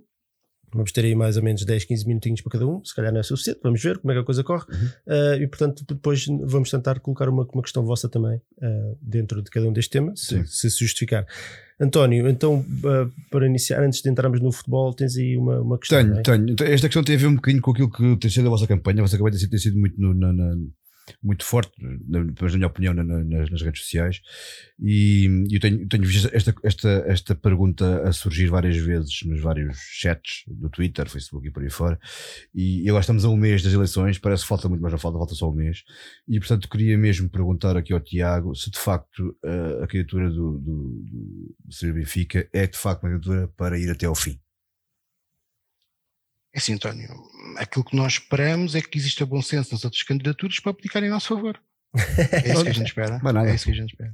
Ah, é, é, assim, uh, repara, essa é uma candidatura, essa é uma pergunta. Tiago, esta uh, pergunta tem a ver muito com. Eu sei, eu, eu, sei, eu sei. Tenho, tenho, lido muito esta questão, muitas eu vezes. Sei, esta e tens, e tens razão. Eu, eu, eu, respondi-te assim. Estamos por, perto da, da, porque, porque, porque uh, acima de tudo, nós neste momento, e, e tem sido sempre isso que temos dito, nós queremos debater o Benfica Uh, vamos chegar a uma altura que, creio eu, que todas as listas, não só nós, vão ter que fazer uma análise do que, é que foi, do que foi a campanha uh, e perceber uh, se cada lista irá até ao fim ou não.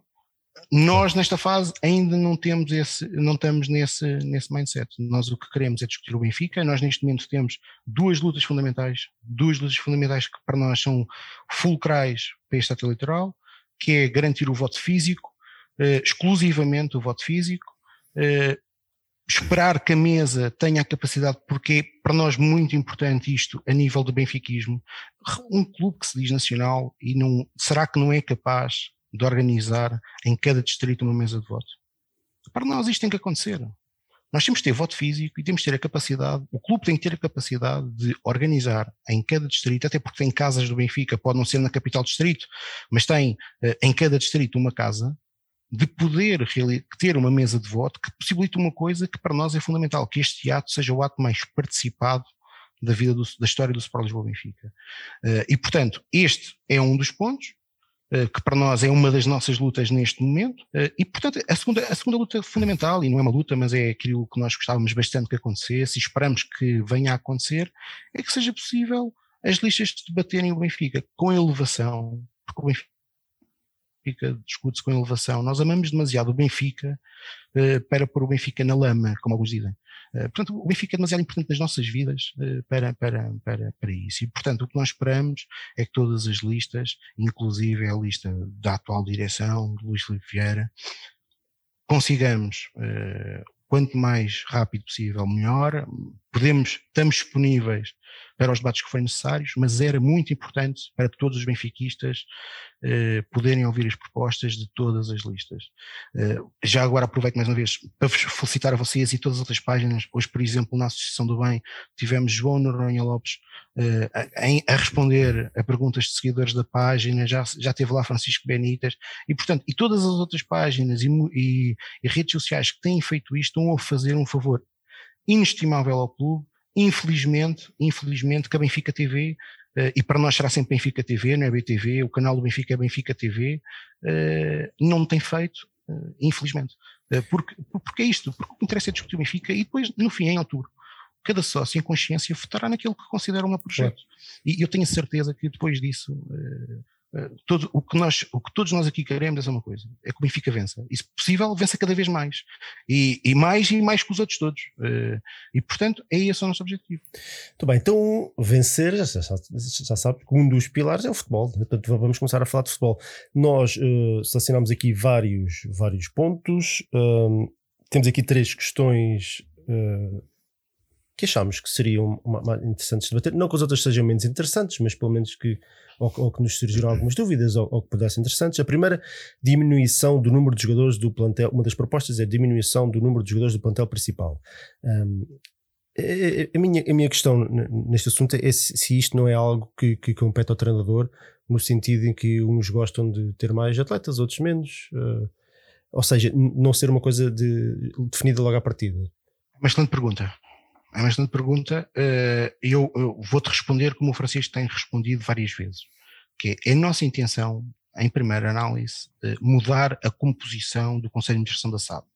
Nós, nós hoje temos um Conselho de Administração da SAD que, e é dito pelo próprio Jorge Jesus, que tem uma pessoa que percebe futebol e o resto eh, estão lá, não diria que são verbos de encher, porque alguns têm funções, principalmente um deles funções de muita responsabilidade a nível financeiro e de gestão, uh, que é de Ministro Oliveira, uh, e portanto, a nível de perceber de futebol, nós temos efetivamente só uma única pessoa, que é Rui Costa. Uh, que muitas das vezes também nem nós próprios sabemos qual é o papel de Rui Costa dentro, dentro da própria estrutura do Benfica, porque algumas vezes dizem que está mais ligado ao futebol, outras vezes que está mais ligado ao scouting, e nós acabamos por nunca perceber bem o que é que, o que, é, que é o verdadeiro papel de Rui Costa. E, portanto, isso para nós é fundamental. Ou seja, nós o que advogamos e defendemos é que eh, no Conselho de eh, da SAD, além do Presidente, nós temos que ter uma pessoa que seja responsável financeira e de gestão Uh, da, da SAD do clube, que não será Domingos Soares Oliveira, com certeza, e depois temos que ter três administradores que sejam essencialmente pessoas de futebol. Pessoas de futebol com experiências várias, não só, não estamos aqui a falar somente de serem ex-atletas, pessoas que possam, dentro daquilo que é um perfil que nós consideramos que seja uma pessoa com experiência de futebol, com competência, benfiquismo e com formação, e felizmente hoje a realidade portuguesa não é aquela que existia, por exemplo, nos finais da década de 80. Já, temos, já vamos tendo vários exemplos de ex-atletas que têm formação em áreas de gestão e noutras áreas, e portanto é com estas pessoas que nós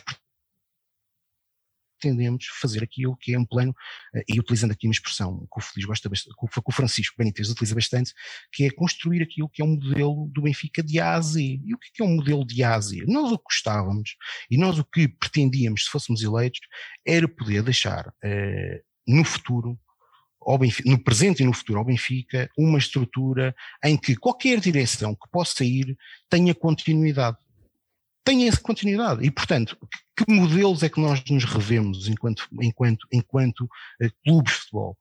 Nós revemos-nos no modelo dos 3Bs. Revemos-nos no modelo no Bayern de Munique, um clube que é gerido de forma exemplar, em que grande parte do plantel é um plantel normalmente mais curto, eh, em sintonia com o Conselho de Administração, com várias pessoas que foram ex-atletas do clube e que atualmente têm formação em áreas específicas do próprio futebol, e aquilo que foi o modelo implementado no Barcelona de Cruyff.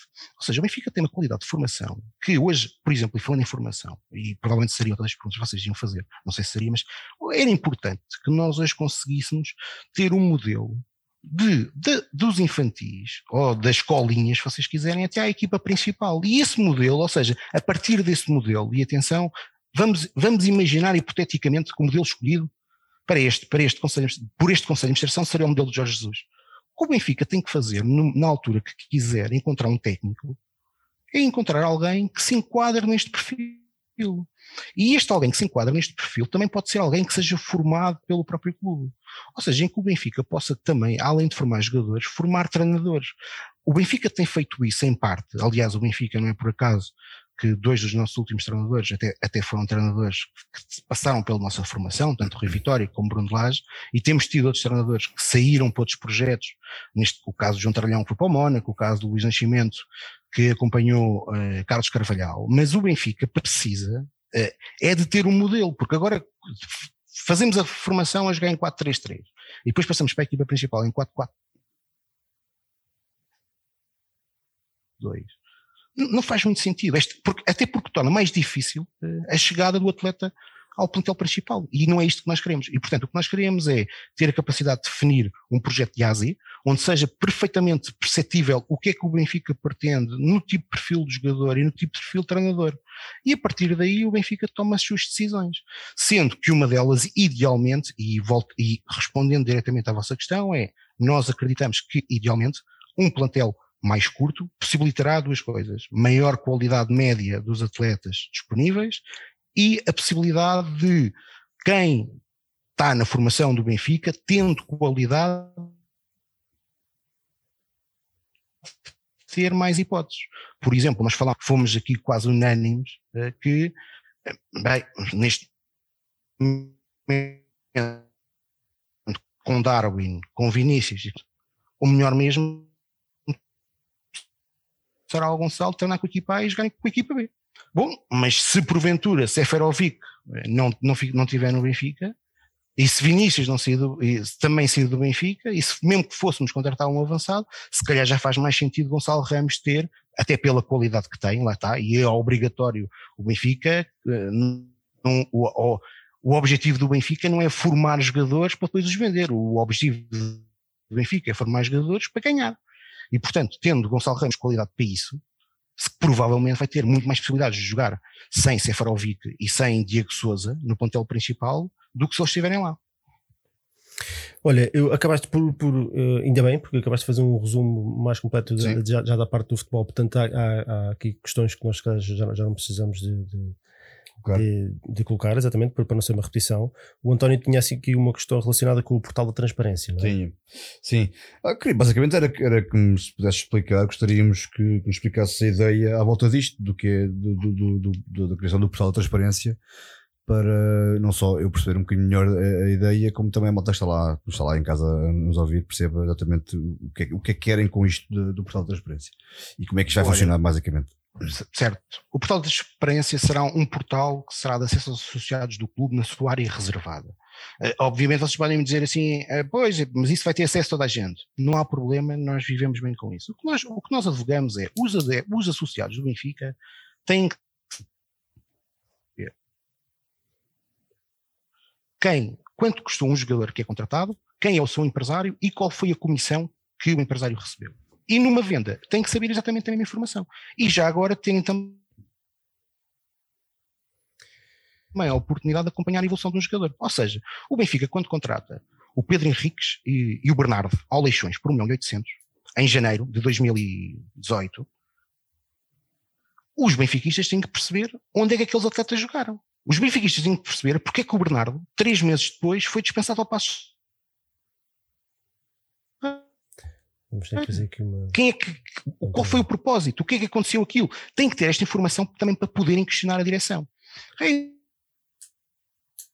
é fundamental que os benfiquistas tenham capacidade. Bem, o, nós, benfiquistas, elegemos uh, quem nos vai representar. Portanto, temos, tem, temos direito também a ter a informação para poder fazer a, a correta fiscalização e não esperar que seja o Conselho Fiscal a fazê-lo somente, não é? Embora, eh, e já agora, eh, eu, eu queria aproveitar esse, uh, o portal da transparência para, para dar aqui duas notas sobre o Conselho de Administração da SAD. Reparem, para nós, e é algo que nem nos têm questionado, nós defendemos e advogamos que o Conselho de Administração da SAD do Benfica seja ratificado na Assembleia Geral de Sócios do clube. Então, mas isto não faz sentido. Não faz sentido que a principal atividade do clube, os associados do Benfica, não, não tenham uma palavra para, para falar sobre o Conselho de Administração da SAD, numa Assembleia Geral do Clube, naqueles que são os representantes diretos que são indicados pelos órgãos sociais, nós, nós achamos que faz todo o sentido. Como para nós faz todo o sentido, e voltando aqui aos atletas, para nós faz todo o sentido que o, o Benfica, quando, por exemplo, tem um atleta da formação para dar o passo em frente, ou naquele preciso momento, nós, porque às vezes os próprios clubes enganam-se, não tem capacidade para fazer parte do, do futuro do Benfica a curto prazo, o Sporting do Benfica tenha a capacidade de integrar esse jovem, não é de integrar, mas de o acompanhar nas suas decisões futuras, ajudá-lo a conseguir encontrar um clube. E, portanto, é isto que nós queremos fazer, ou seja, garantir transparência para os associados com um portal em que seja possível escrutinar tudo o que sejam transferências de atletas, mesmo em atletas que, formados no clube, saíram do clube e foram para o clube A, B ou C, em que o Sport Lisboa Benfica teve um papel uh, de acompanhamento do próprio jogador para essa escolha. Portanto, falámos sobre a criação do portal da transparência. Uh, o João enviou aí alguma pergunta sobre, sobre o futebol? O João enviou muitas perguntas sobre futebol em si. Deixa lá ver o que é que o João me deixou aqui. Um, o, deixou aqui uma pergunta do Alexandre Gaspar. Sim. Que pergunta ao, ao Tiago uh, se pode revelar quem será o revelado pelo futebol. Não posso revelar. não, não posso revelar. Reparem, reparem. Eu, eu creio que aqui, um, e já agora eu não tive a oportunidade de o fazer uh, por, por algum entusiasmo eu também não sou um homem da comunicação e, portanto, é natural que também me sinta aqui um bocadinho nervoso. Mas eu queria dar aqui uma nota que é um, congratular uh, as restantes listas, felicitá-las, tanto a lista de João Noronha Lopes, como Rui Gomes da Silva, como Bruno Costa de Carvalho. Uh, é, é importante para o Benfica nós podermos, nós podermos ter vários benfiquistas com a coragem de assumir os destinos do clube. E portanto, eh, aqui vou dar, vou dar a opinião, vou dar eh, aquilo que é a nossa, a nossa visão eh, deste tema, que é partilhado com algumas outras listas, que é, hoje não se vencem eleições com indicar nomes, quer dizer, pelo menos para nós não, não é isso que está aqui em causa. E portanto, além disso, reparem, faz algum sentido nós hoje estamos aqui a avançar com algum nome em que estamos a condicionar um profissional que está a exercer funções pois noutro claro. clube, noutra realidade. Não faz. Até, até, até por outra coisa, que é, uh, imaginem que nós avançamos com o nome de alguém que toda a gente reconhece que é um benfiquista, que é uma mais-valia para a nossa lista. Isto era fantástico para nós. Agora imaginem que há outra lista que diz assim, é pá, os tipos têm um bom nome, epá, mas se a gente ganhar, este é o nome que nós vamos queimar. Uh, provavelmente estão a, estão a perceber onde é que eu quero chegar. Sim, Ou seja, não, não, não, claro. eu vou-vos dar aqui um exemplo que é um exemplo paradigmático e que nem tem a ver com o futebol. Todos nós aqui reconhecemos Alberto Miguel como um benfiquista daqueles que todos fazemos vénias quando passa. Uh, e portanto, uh, Alberto Miguel é daqueles benfiquistas que, que, andou aí todas as listas a quererem, a quererem, a quererem que o Alberto desse o apoio. O melhor, o melhor exemplo do benfiquismo que o Alberto deu é que contem com ele para o que for necessário. E portanto, é isto que também, que também, que também que as pessoas têm que perceber, quer dizer, que nesta fase não é fase de estar a avançar nomes. Agora, eh, o nosso compromisso é os nossos nomes, se nós vencermos, ai, tenham a, a certeza e a garantia de uma coisa: nós vamos os levar à Assembleia Geral para serem retificados pelos associados do clube. E outra coisa também podemos garantir: há um nome alçado do clube que, das nossas escolhas, porque independentemente, até o podemos considerar, ou há opiniões que, que o têm como uma pessoa competente, mas para nós aquilo são lugares-chave que devem ser, devem ser exercidos por benfiquistas eh, e nós acreditamos bastante que mal de nós, quem 6 milhões, não existam benfiquistas competentes para desempenhar aquele tipo de cargos. Oh, Tiago, é. há aqui mais uma sobre futebol. Todas, todas as perguntas que, que ele pôs aqui, só há mais uma, e esta aqui não dá, não dá para fugir, porque só podes dizer sim ou não. Portanto, tem que ser mais rápido. É só sim ou não. Portanto, a pergunta do Moed Júnior é: JJ é o vosso treinador? É. Ah, não posso responder se ou não assim. não, não me façam isso, não, não me violentem. É, ou seja, há uma coisa que é certa. Uh, Jorge Jesus tem um contrato com o Benfica e, portanto, nós respeitamos contratos. Uma coisa também é certa: Jorge Jesus tem que ter o discernimento para, durante a campanha, independentemente da relação de amizade que tem com o Luís Filipe Vieira, perceber que isto são eleições do Sport Lisboa Benfica e que, portanto, é, ele deve, dentro do possível, colocar-se de lado. Até porque não é do conhecimento de ninguém que Jorge Jesus tem uma cláusula que, caso Luís Filipe Vieira não o vença, se demite. Portanto, Jorge Jesus, enquanto profissional do Sport Lisboa Benfica, eh, deve esse respeito aos benfiquistas. Eh, e, mas será o nosso treinador e nós contamos se vencermos, fornecer-lhe as ferramentas que ele necessita para vencer e ele também tem que perceber que terá que chegar a acordo com eh, aquilo que serão as decisões do nosso Conselho de Administração. Muito bem. Muito bem. O, avançando agora para o ecletismo. Um, as vossas propostas, algumas das vossas propostas passam por arranjar um, angariar um patrocinador global para as modalidades, uh, canalizar receitas do clube para as modalidades, aproximar os associados de, de, das respectivas modalidades e a criação de equipas de futebol e voleibol de praia uh, com plantéis competitivos e uh, analisar a criação de uma equipa de ciclismo e dinamizar e promover secção de jogos eletrónicos. E, e mais especificamente, a, parte da criação de equipa de futebol, eu já te dou a oportunidade também de explicar um bocadinho o plano para, para as modalidades, mas criação de equipa de futebol e voleibol de praia com plantéis competitivos, isto num, o Benfica hoje em dia já, já tem uma série de modalidades e, e os nossos rivais, nomeadamente o Porto, tem, tem, tem, menos e acaba por conseguir concentrar mais o investimento uh, e, portanto, acaba por ter equipas mais competitivas. Veja-se a equipa que eles têm no, no, no handball, como equipa de nível de, de Champions League do, do handball. Um, ah, ou seja, uh, uh, criando, havendo a criação de mais equipas e competitivas, isso não, não, não, poderá significar uma maior dispersão do investimento e, e a redução também da, da qualidade das equipas? teoricamente percebo o teu ponto. Na prática acreditamos que vai ser possível aumentar o investimento nas modalidades, angariar um patrocinador eh, global que tenha uma visibilidade muito superior àquela que temos atuais. Repara, eu tenho 40 anos e ouço vivo Benfica desde muito cedo e vivo Benfica nas modalidades também desde muito cedo, porque adoro modalidades. Aliás, eu, acima de tudo, eu amo o Benfica. Eu, como costumo dizer, eu não gosto muito de esporte, eu gosto é mesmo do Benfica. uh, e, portanto, posto isto, uh, aquilo que sempre eu ouvi várias direções a falar é que o Benfica tinha um problema de visibilidade, que, de retorno que dá aos, aos, aos patrocinadores. E aquilo que nós vemos, de facto, é que ninguém se lembra da equipa de basquete, quem é o patrocinador da equipa de basquete, ou quem é que é o patrocinador da equipa de futsal.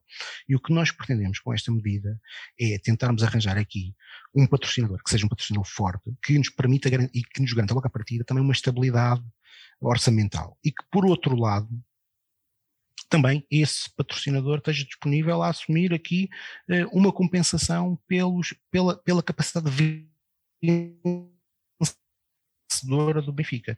E a capacidade vencedora do Benfica, eh, apesar da tua nota não ser, ser acertada, de facto, o, Benfica hoje uh, é o clube, uh, neste momento do, dos, cinco, dos, dos três grandes, o, Sporting já faz o mesmo, mas durante muitos anos, e é um, é um mérito esta direção do, do Luís Filipe Vieira, foi, foi o único clube que disputou as cinco modalidades de pavilhão. Mas tu deste o exemplo do handball. O exemplo do handball é um exemplo paradigmático.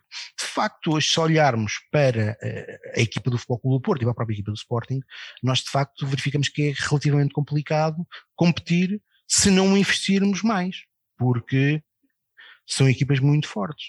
Mas, mas eu faço o rewind atrás, e portanto faço o rewind, por exemplo, quando, quando uh, Donner saiu, o Benfica nos anos a seguir, até ter perdido o campeonato de handball em 2009, eh, para aquele que foi eh, agora o, nosso anterior treinador, Carlos Rezende, que perdemos o campeonato em 2009, o Benfica investia fortíssimo. O Benfica dava-se ao luxo no handball de ir buscar titulares ao Foco do Porto. O Benfica foi buscar Inácio Carmo, o Benfica foi buscar Nuno Grilo. E quais foram os resultados? Ficámos atrás do Porto. Porquê?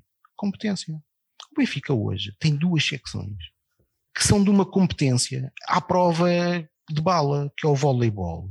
Não é? Reparem, eh, reparem no voleibol. O voleibol em 2005 tinha três campeonatos vencidos. Três. Em toda a nossa história, o Benfica tinha ganhado em séniores masculinos três campeonatos. Quantos é que temos hoje? Oito. Além dos oito, nos últimos dez anos, qual foi a única equipa que esteve sempre presente na final? O Sport Lisboa Benfica. Como é que foram as prestações europeias do Sport Lisboa Benfica no, no voleibol? Fantásticas. Já agora aproveito, porque ando a circular no Twitter um vídeo nosso em que davam. Nós, nós até admitimos que a comunicação do nosso lado possa não ter sido muito feliz, eh, mas que nós falávamos que tínhamos também que ter a ambição europeia e que há três modalidades que para nós, todos os anos, nós temos que lutar para, para, para as vencer, que é o hockey em patins, o futsal e o atletismo. Eh, masculino e, e, e, no futsal e no hockey também na, na, na vertente feminina. E existiu aqui a, a, ideia que nós não íamos apostar nas outras modalidades a nível europeu. Isso não é verdade. Eh, agora nós somos eh, realistas e de facto nós sabemos que é a nível nacional uma equipa portuguesa para ter aspiração a vencer uma Liga dos Campeões de voleibol, de basquetebol ou de mesmo do próprio handball é muito complicado face à realidade da própria modalidade a nível nacional e depois aos investimentos que são necessários. Mas, portanto, esta é a primeira fonte de receita que nós pretendemos, que é aumentar uh, uh, a capacidade financeira do Benfica através de um patrocinador global, aumentar a exigência e a competência que existe nas modalidades e para isso fazê-lo de forma com um diretor-geral que seja alguém que mais uma vez ali duas, duas qualidades, benfiquismo e competência, e com um team manager para as principais cinco modalidades. Voltando à parte do futebol de praia, uma nota, o Benfica hoje tem uma, tem uma casa, que é a Casa do Benfica de Louros, eh, que tem uma equipa de futebol de praia que disputa nacional. Então, porque o Benfica, antes de ser a Casa do Benfica de Louros, a ter esse custo, porque que não se pode o Benfica a ajudar a Casa do Benfica a tornar aquela modalidade ainda mais competitiva? Não é? Acho que não, que não, estamos a falar aqui propriamente de inventar a roda. Uh, e, portanto, uh, estas são algumas das nossas ideias. Já agora, e falando uhum. naquilo que eu vos dizia inicialmente do reforço do investimento, esse reforço do investimento também nós esperamos que seja conseguido com um acréscimo de sócios associados para o clube. E, portanto, nós temos diversas propostas. Eu não vou estar agora a referi-las todas, porque provavelmente aqui a pouco já vamos à parte do associativismo e terei a oportunidade de fazer. Sim, então passamos para, para a parte do associativismo. Uh, as vossas propostas passam muito também à semelhança das restantes campanhas. Isso é um assunto que tem sido muito, muito falado uhum. na, na, revisão dos estatutos, do, da, da, última revisão de 2010. Falam de limitação de mandatos para, para para três consecutivos, nova apresentação do orçamento relatório uh, em caso de chumbo em Assembleia, uh, normalização dos equipamentos, diminuir a desproporção do número de associados, com uma acumulação de um voto por cada cinco anos de filiação associativa no clube, uh, e depois tem, tem também aqui, falam também na alteração dos pré-requisitos para a candidatura a Presidente da Direção, da Mesa da Assembleia Geral e do Conselho Fiscal. aqui a minha única questão é que me parece que que a única, peço para confirmar, se calhar fui por cima mal, que a única alteração será que mantém a obrigatoriedade de 25 anos de sócio efetivo, mas acrescentou o correspondente, na prática, certo? Peço desculpa, não, não havia a última parte. Ou seja, 25 eh, anos. na vossa proposta mantém a obrigatoriedade de, de, haver 25 anos de sócio efetivo para ser, para ser presidente da. Não, não, não. São 25 anos de sócio. Há uma gralha no nosso. No ah, nosso. Ok, pronto, ok. Não, não, ou seja, não, não vamos não manter tudo os 25 né? depois dos 18. Pois era isso. Pois, não, não, não, o nosso objetivo é 25 anos de associado, uh, maior de 30 anos. É isto que nós consideramos que, que são, que é, que é são requisitos aceitáveis para, para, para alguém ser candidato à, direção do Sport do Benfica ou a qualquer órgão uh, como a mesa ou como o Conselho Fiscal, ao contrário daquilo que é, que é hoje, que de facto é, uma, é, uma, é quase uma violência. Uh, aliás, essa, essa, essa, essa, essa regra foi feita com um propósito, na altura, pelo menos foi isso que deu a parecer, que foi uh, impossibilitar que duas pessoas pudessem ser candidatos a presidente no curto prazo. mas pronto, independentemente disso, isso é um ponto que nós queremos reverter. Há algo que, que, que nós temos dado bastante importância e que e aproveitando falando na revisão estatutária, portanto, dentro, do, dentro da revisão estatutária que nós defendemos, uh, uma, uma, uma das propostas que nós temos é equiparar os sócios correspondentes a nível de direitos aos sócios efetivos, ou seja, hoje o sócio correspondente está limitado a não poder fazer parte dos órgãos sociais e podia ter no máximo 20 votos, portanto isso para nós não faz sentido nenhum, faz sentido sim manter uma, uma discriminação positiva, porque o sócio corresponde não, reside, não, não está junto da, uh, do Estádio da Luz e, portanto, tem sempre custos acrescidos quando se tem que deslocar ao estádio e, portanto, mantemos o valor de cotização, a diferença do valor de cotização que já existe hoje, uh, mas uh, os direitos do sócio correspondente passarão a ser iguais ao direito do sócio efetivo. Outra, outra, outra, algo que nós temos dado bastante relevância uh, e que é uma das nossas propostas de orçamento. Se vocês repararem, toda a nossa comunicação uh, gira uh, por norma em torno de quatro, de quatro, de quatro grandes chavões, que é o movimento, porque de facto somos um movimento, somos constituídos quem, quem, quem, quem faz parte do núcleo duro não é uma ou duas pessoas, não foi o Francisco que veio bater à nossa porta, ou o João, ou o Nuno Leite, ou o João Pinheiro a dizerem que queriam ser candidatos, foi um, um, grupo alargado de pessoas que disseram que não, o, as, os nossos melhores candidatos são o Francisco, são o Nuno Leite e são o João Pinheiro. E portanto, para nós, eh, eu não me recordo uh, nos 40 anos que tenho de benfiquismo, de verificar uma candidatura que tivesse feito aquilo que nós temos feito desde o dia zero, que é dar relevo a todos os órgãos sociais do Benfica. E, portanto, para nós é, é, é importante, e é por isso que faz parte da nossa revisão estatutária, uh, defendemos as listas uh, para cada órgão separadas. Portanto, podermos, ou seja, cada lista até poder apresentar a sua, a sua, a sua lista, a sua proposta para, para a direção, para o Conselho Fiscal uh, e para a Assembleia Geral, mas, por exemplo, haver uma lista simplesmente para o Conselho Fiscal, de um grupo de benfiquistas, ou para a mesa da Assembleia Geral, uh, e, portanto, poderem ser votadas separadamente. É isto que para nós faz sentido, porque nós temos, nós precisamos que de ter uma mesa Assembleia Geral independente da direção e um Conselho Fiscal que faça sua, o seu papel, que é fiscalizar a atividade da direção e que seja independente do, do da, da, direção eleita. E, portanto, aos dias de hoje é relativamente difícil essa situação suceder. Uh, já agora aproveitamos aqui, porque nós também estamos aqui lá está, pelo benfiquismo. Nós saudamos uma proposta da, de uma das candidaturas, neste caso a candidatura de Rui Gomes da Silva, aquela, a proposta de poder existir uma primeira volta para as eleições e uma segunda volta entre as duas listas mais votadas, para nós faz-nos todo sentido. E, portanto, nós é, é, é, neste espírito benfiquismo que nós vivemos a nossa candidatura. É? Eh, além disto, Sim, diz, diz, diz. a limitação mandatos para três anos, que é uma, que é uma proposta que é, que, é, que é transversal a grande parte das candidaturas, depois muda, muda o período, nós achamos que é, para nós é algo fundamental para, para, para o próprio rejuvenescimento da, da, das instituições e, e, para um conjunto de hábitos, muitas das vezes menos saudáveis, e atenção, estou aqui a querer dizer que o, o Sport Lisboa e Benfica hoje têm hábitos menos saudáveis, mas isto faz parte da democracia. Uh, aliás, em Portugal uh, é claramente uh, praticamente um senso unânime que a limitação de mandatos nos órgãos autárquicos, uh, no próprio governo, tem, tem tido uh, efeitos benéficos para o funcionamento da nossa democracia. E nós também consideramos que isso, que isso, que isso é válido para o Benfica. E depois temos, a nível do assistitivismo, uh, as medidas que afetam uma realidade hoje em dia que o Benfica tem que olhar para ela com olhos de ver, que é a realidade das casas. Nós temos ido às casas todos os fins de semana e percebemos hoje que as casas do Benfica vivem uma realidade complexa, muito pela pandemia, mas não só. E, e, portanto, eh, uma das medidas que nós queremos para fazer aquilo que há pouco eu falava das modalidades, que é aumentar o número de sócios, é por cada sócio que uma casa do Benfica consiga angariar para o clube 25% da cotização desse associado. Estás a roubar a pergunta. Perpétua. mas avança. Para, para a casa, para a casa, e depois queremos, queremos fazer a nível, a nível de, de, de também dos associados aqui duas coisas. Reparem, nós neste momento vivemos num tempo bastante complexo. Estamos a viver algo que é inédito para todos nós.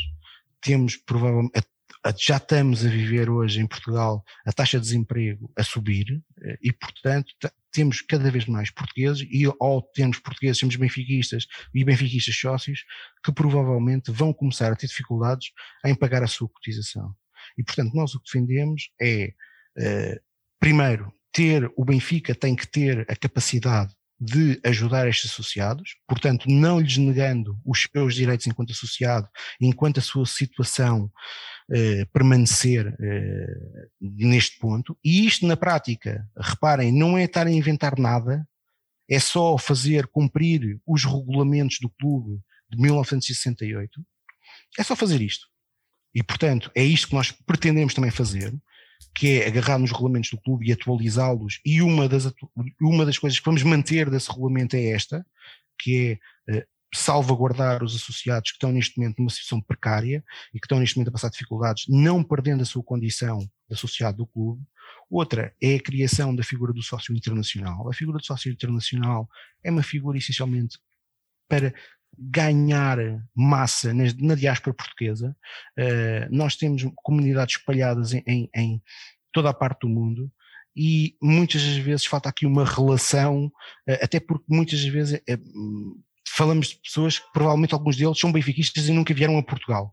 E portanto ter aqui uma cotização muito reduzida, obviamente que sem uh, o direito a poder eh, ir ao órgão, a ser eleito para um órgão social, sem um conjunto de benefícios que um sócio normal tem, mas criar aqui uma relação afetiva com o clube, com um laço que, muitas, que muitos benfiquistas, uh, aliás, todos nós uh, fazemos questão de ter, que é o nosso cartão de associado, que é uma relação de quase de fidelidade ao clube.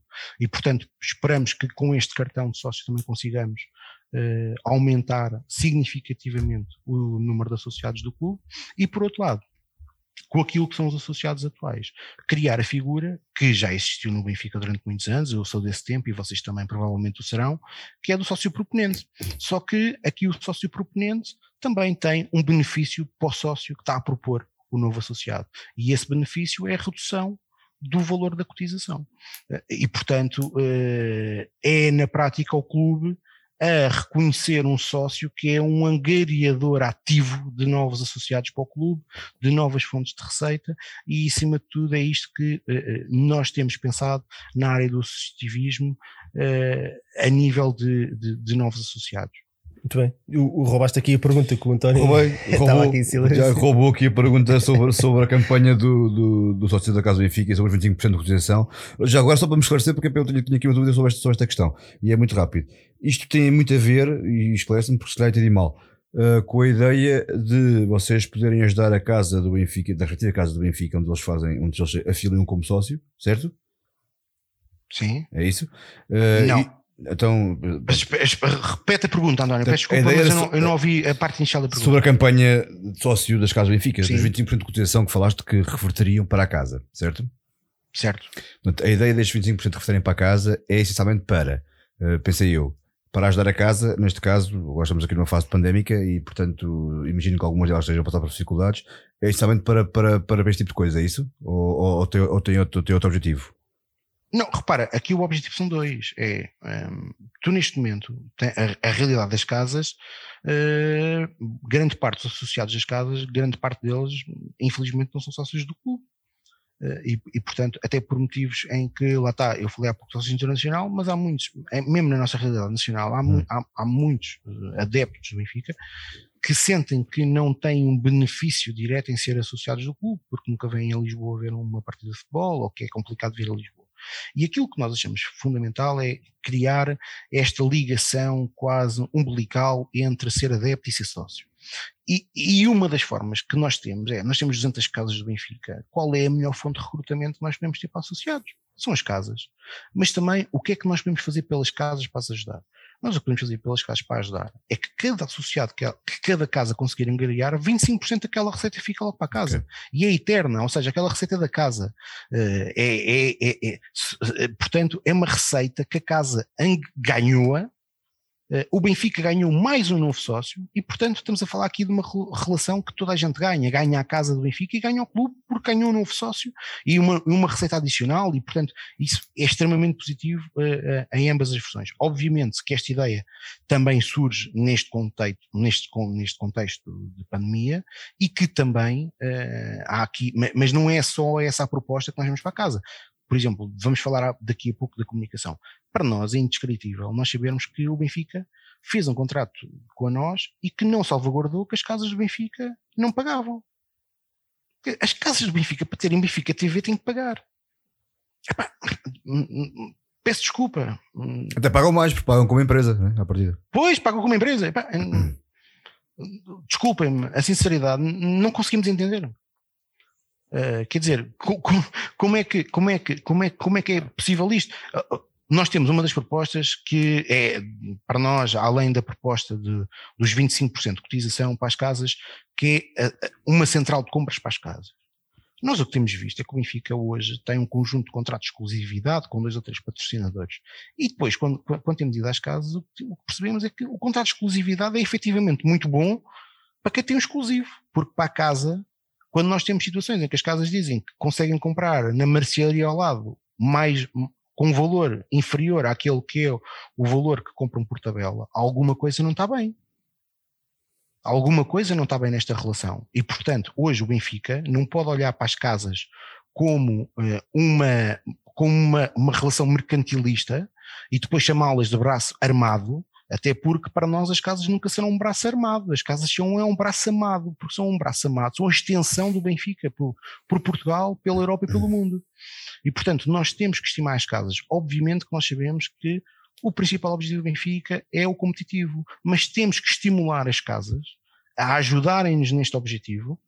E, portanto, o clube tem que fazer tudo para que estas casas continuem a manter viva o benfiquismo e a aumentar eh, esse mesmo. E hoje nós não temos, não temos eh, de todo a garantia que isso seja acontecer. Aliás, os relatos que vão chegando é que cada vez mais, que neste momento existem casas a passar muitas dificuldades e que já há casas a fechar. Ok. Olha, deixa-me só fazer aqui uma pausa para agradecer ao Ricky C9 que nos deu aqui 5 francos suíços. Não faço És grande, Ricky. Diz que houve o resto amanhã. E eu vi mais, já passou. O Zé Rosário também, também nos, nos ofereceu aqui São grandes. Uh, 10 libras que é para ajudarmos aqui o Tiago a meter uma neta um bocadinho mais forte. um, Pá, o, Zé, o Zé Rosário, eu, eu por acaso eu fiquei com muita inveja daquele museu que ele tem em casa.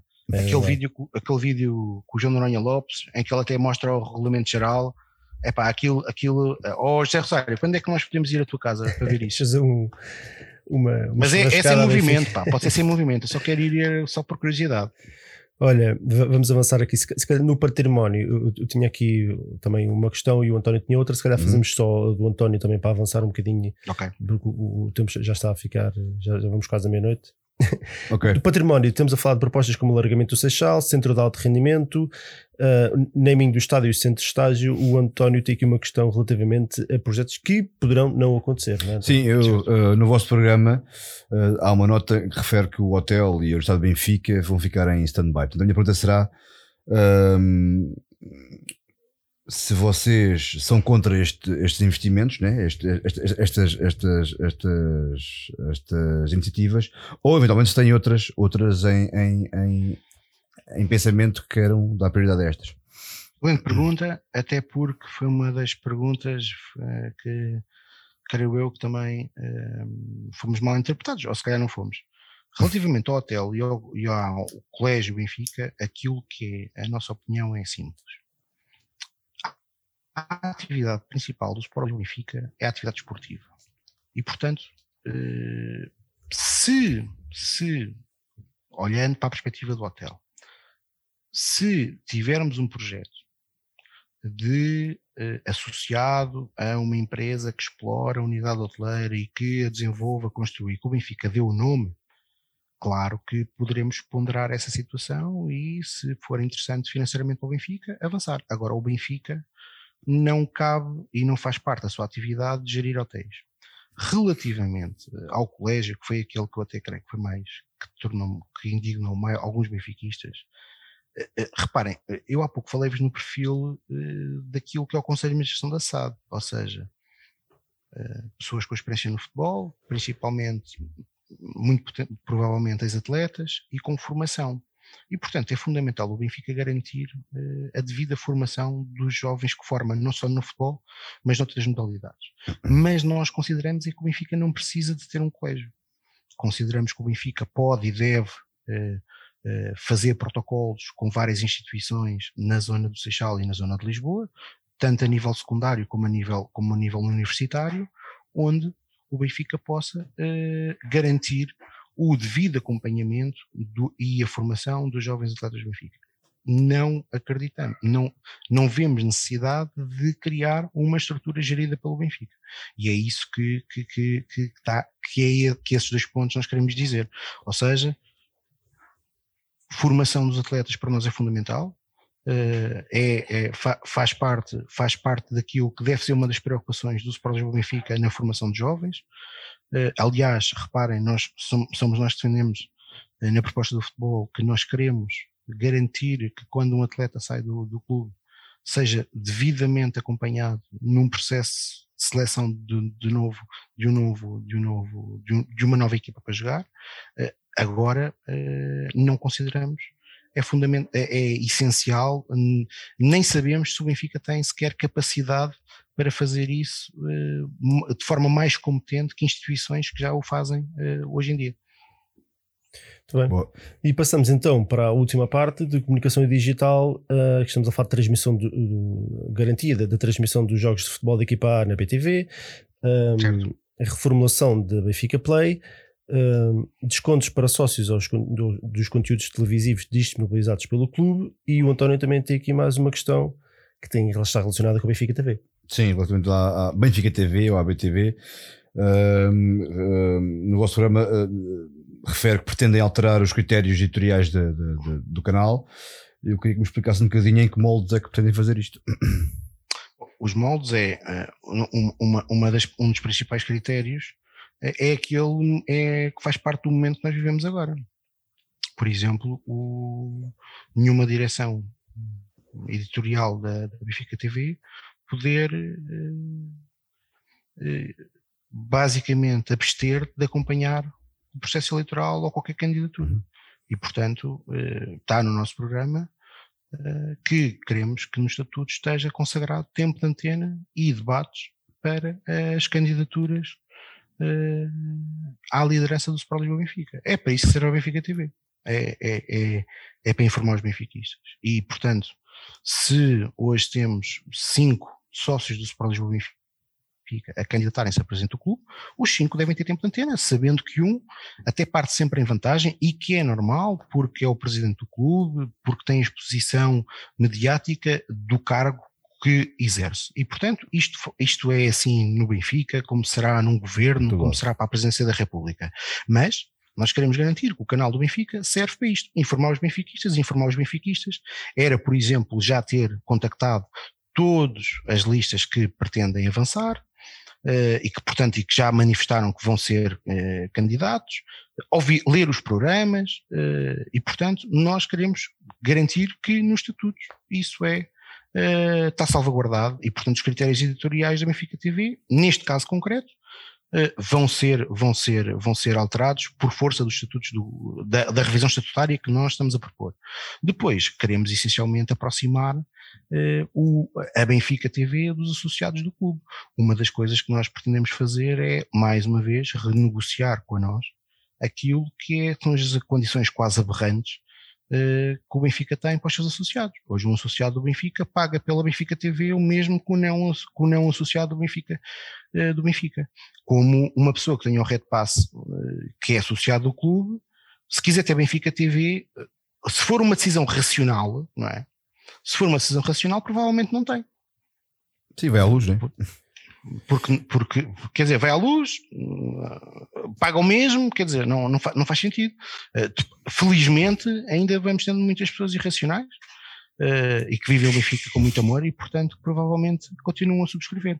E, portanto, isso é algo fundamental para nós, que é rever que é rever uh, os critérios, o, a, a, subscrição do serviço, dentro do possível, vamos tentar sempre, enquanto o contrato da nós estiver ativo, que os jogos sejam transmitidos no Estádio da Luz uh, sejam transmitidos pela Benfica TV e depois a nível das plataformas digitais existe um longo caminho para percorrer. O Benfica hoje em dia está longe de, por exemplo, nas redes sociais, ser um clube dominante e uma das propostas que nós temos para isso uh, é também a de criação do sócio internacional, uh, desculpem, do sócio virtual. Aqui não é a criação de um sócio, aqui na prática é nós podermos oficialmente, certificado e validado por uma entidade, uh, orgulharmos-nos de poder, se quisermos, uh, de utilizar um badge em que oficialmente garante que nós somos sócios do Sport Lisboa Benfica. É algo que já é feito noutras áreas, principalmente nas áreas das informáticas, para as certificações internacionais,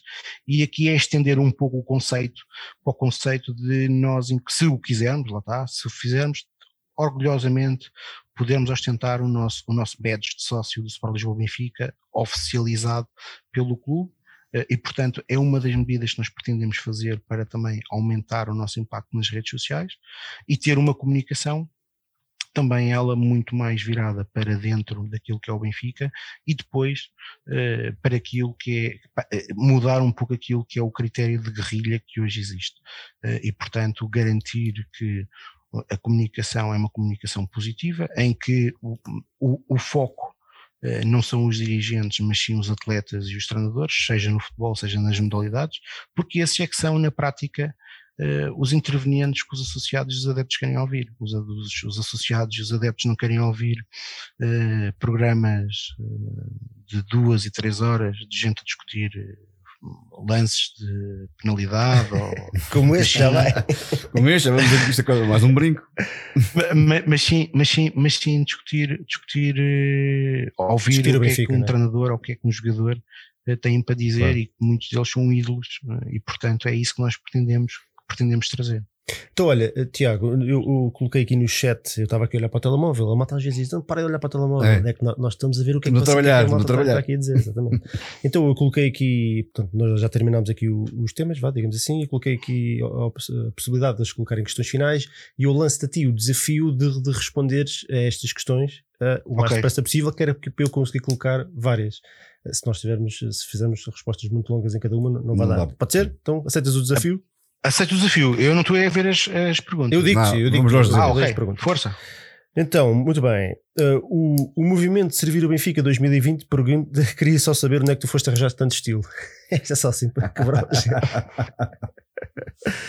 Ora bem, o, o R. Simões, 1979, uh, fala da questão de aumentar a lotação do estádio. É assim, a lotação do estádio. Uh dado o contexto que vivemos hoje, será uma realidade que nós ainda não sabemos, inclusive, se vamos ter, vamos ter jogos ou não uh, com o público, mas aquilo que é uma das nossas propostas é ter, tanto no topo sul como no topo norte, duas bancadas sem cadeiras. E, portanto, ter a possibilidade de logo aí conseguirmos uh, aumentar a capacidade dos estádios, sendo para nós aquilo que era importante era a criação de dois grandes muros de apoio vermelho e branco. Excelente. O, ora bem, tinha aqui o Firmino Navais pergunta: acham que a BTV devia fazer um debate entre os candidatos? Um, claro que sim. Acho que era, era, era obrigação da BTV já estar na rua, já está na rua, a, a ouvir os candidatos. É, é, é, é, o mínimo. Mas, mas sim, a, a resposta é sim, naturalmente. Uh, tens aí mais alguma, António? Tenho, uh, chupa. Agora tinhas agarrado todas. Afinal, não. Uh... Ah, o David Valente, se calhar esta é uma, uma, pergunta que não é muito que não é muito boa para uma resposta rápida, mas, mas vou apelar ao teu sentido de síntese. O David Valente pergunta se devíamos construir o centro de estágio em Oeiras para as modalidades ou é uma megalomania? Uma excelente pergunta que por acaso eu, eu há pouco no património falhei. Aquilo que, aquilo que nós defendemos é, uh, para nós o que faz sentido é criar uma necessidade esportiva no Seixal. Eh, ou seja, poder, nos planos de expansão, poder uh, colocar lá uh, as modalidades também, sendo que, obviamente, que é, que é importante as modalidades terem, terem, terem, uma relação forte com, com Lisboa. Mas o nosso objetivo é que o Seixal possa albergar as equipas profissionais das modalidades mais o futebol feminino. E o futebol feminino, uh, para nós faz sentido ser englobado na SAD, uh, e no Seixal. Ou seja, isto para quê? Para já, pelas sinergias óbvias uh, na modalidade entre o masculino e o feminino. E depois também para libertar os custos do futebol feminino uh, do clube. Nós achamos que faz todo o sentido que o futebol esteja também para o futebol profissional sénior masculino, os custos do futebol feminino são uma gota d'água no oceano, é um Luquinha de cada época o Benfica contrata uh, e que vai, sabe-se lá para onde, uh, e para, para, para, para o clube é uma receita importante que pode ser canalizada para reforçar o investimento das modalidades. uma vantagem de ter, de ter, de ter as modalidades no Seixal é uh, ter capacidade de concentrar, além de, das várias sinergias entre as modalidades, também reduzir os custos que hoje o clube tem dentro do centro de Lisboa com um conjunto de, de, de alugueres que tem que fazer para os atletas, além de permitir eh, que a formação esteja mais centrada em Lisboa e nós sabemos que em, nas modalidades vamos ter sempre essa dificuldade porque, porque os orçamentos não são iguais ao futebol e portanto eh, garantir que o centro da formação é em Lisboa é importante para nós conseguirmos captar atletas. Olha, uma questão minha, e esta é a última questão, mas, mas eu recordo-me agora. Na semana passada, ou há aqui mais ou menos 15 dias, tivemos uma, uma um comunicado de imprensa da, da, do presidente da mesa da Assembleia Geral a indicar que queriam ser feitas várias, várias alterações, eh, nomeadamente o voto eletrónico junto com o voto físico, e uma delas era, era ele estava a tentar fazer diligência junto da BTV para que realmente os debates, eu lembrei-me agora porque estávamos a falar, os debates existissem. Sabes se vocês foram contactados nesse Não sentido? fomos contactados. Até agora ainda nada. Não fomos contactados e a ideia que, que que existe, e, e, pelo menos foi essa a ideia que, foi, a interpretação que nós fizemos, é que isso será feito no, no período de aceitação das candidaturas, ou seja, okay. na prática poderemos estar a falar nos últimos cinco dias. Uh, creio que era perfeitamente execuível que a Benfica TV já tivesse. Reparem, é, é o único órgão de comunicação. É, isto até parece quase um kafkiano, é? é o único órgão de comunicação, o órgão do próprio clube, que ignora por completo todas as iniciativas de todas as candidaturas. Todas. Não há uma, uma única iniciativa que seja, que seja, que seja, que seja, que a Benfica TV cubra. E portanto, e todos os outros vão, vão, vão mal ou bem, nós sofremos muito com isso, mas pronto, é, estamos, estamos cá para isso, é, é, ir à luta, nós sabíamos que não tínhamos a exposição que outras candidaturas, que outras candidaturas eh, têm, que é normal, e portanto nós, nós, nós temos feito por isso, eh, mas a verdade é que também temos tido acompanhamento por parte desse, dessas, dessas, desses órgãos de comunicação social, insuficiente, mas temos tido, queremos mais, uh, mas efetivamente o Benfica TV é o único órgão que não tem feito. E sobre o voto físico, já fizemos novamente uh, um pedido à mesa, aliás, hoje, como vocês viram, para nós, crucial, voto físico exclusivo, mesas de por cada distrito, em Portugal, pelo menos uma, pá, é, é vital. Isto demonstra, reparem, se nós conseguimos fazer isto, vocês estão a ver qual é o clube que tem capacidade para ter uma mesa de voto em cada capital distrito? Só o Benfica, não é? Pá, portanto, qual é a dificuldade de mesa? Qual é? não há dificuldade. E depois, outra que para nós também é essencial, que é, eh, se possível, e nós achamos que é possível, que a eleição seja feita ao sábado. Porquê? Porque permite que as pessoas não tenham, estejam no seu dia de descanso, grande parte, possam infectar tranquilamente na sua casa de distrito, aqueles que residem na zona de Lisboa, ao Estádio da Luz eh, e que possam viver o Benfica. Já agora, porque eu falhei há pouco nisso, uma das propostas para nós essencial é que as Assembleias Gerais do Benfica sejam ao fim de semana ou um dia não útil, eh, a iniciar ao início da tarde e para os associados que não possam estar presentes no Estádio da Luz, eh, que a Assembleia Geral possa ser transmitida via streaming, sendo que, na área reservada a associados, evidentemente, sendo que eh, gostávamos muito que durante o mandato fosse possível realizar uma Assembleia Geral eh, noutra localidade eh, de Portugal, ou seja, descentralizar a Assembleia Geral, preferência provavelmente eh, na segunda cidade de Portugal, que é no Porto Portanto, tem, temos, tem, temos, essa, temos esse objetivo que gostávamos, se formos eleitos, de fazer uma Assembleia Geral durante o nosso mandato no, na cidade do Porto, uma cidade cheia de benfiquistas uh, e que merecem, porque sofrem muito quando o Benfica não vence, uh, merecem que o clube também demonstre que está com eles uh, em qualquer condição. e para terminar sobre, sobre, sobre as Assembleias Gerais, queria-vos dar aqui a nota que amanhã vamos ter um live, desculpem lá a publicidade, não, vamos, vamos ter um live com, amanhã, amanhã ainda não, desculpem, quarta-feira, vamos ter um live com o nosso, com o nosso candidato um, ehm, ao Conselho Fiscal, Nuno Leite, onde vamos aproveitar para abordar o tema do relatório e contas uh, e fazer uma análise profunda, onde vai estar aberto também à participação uh, de, de, quem, de quem quiser fazer questões. Muito bem. damos por encerrado aqui uh, o esmiuçamento. Sim. Na, vá, o pequeno, a pequena conversa. Não foi bem os esmiuçamentos, isto foi só um, uma chega, vá. É. Uh, ao programa, não, mas, mas mais uma vez, mais tarde. E, como disse antes de começarmos esta conversa, convido todos os benfiquistas a visitarem o, o site www.servirobenfica.pt, correto, Tiago? Facebook, Facebook servirobenfica. também. No Facebook, Facebook também. Estão, também no Twitter, vocês têm Instagram? Também temos Instagram. Estão em todo lado, é só escolher a rede social. O que faz sentido é servir o Benfica. É exatamente. Em qualquer circunstância. E pronto, tem lá o programa completo e tem, tem mais ideias para além destas. Portanto, Sim. nós não podíamos ir a todas, nós selecionámos algumas para ter aqui uma, uma Não, conversa. o programa é muito detalhado, de facto é, é bastante detalhado e vale a pena lê-lo. Portanto, sim, sim, pega um tempo sim. porque vale a pena. E, e, pronto, e convido-vos a, fazer isso e para não, até para não. Eu agradeço-vos esta oportunidade também, ah, uh, mais uma vez, em nome do movimento. Muito obrigado pelo vosso trabalho. Uh, e, e, foi, foi, foi, foi um prazer estar aqui. Prazer foi nosso, obviamente. E sempre que quiserem, nós estamos disponíveis. Aliás, eu estava disponível, eu estava preparado para estar cá hoje a noite toda a falar com vocês. Mas estou a ver que vocês, vocês, estão, vocês estão um bocado fracos. Não, estou a brincar. Uh, Só precisas, falta aqui cerveja. Sempre que é falta do Benfica, quer dizer, o tempo é pouco. É, isso é verdade. Passa, passa, passa rápido e é, e é, sempre pouco, é verdade. É e portanto, já agora, uh, mais uma vez agradeço-vos e que na próxima sexta-feira a Assembleia Geral decorra uh, da melhor forma possível, que seja,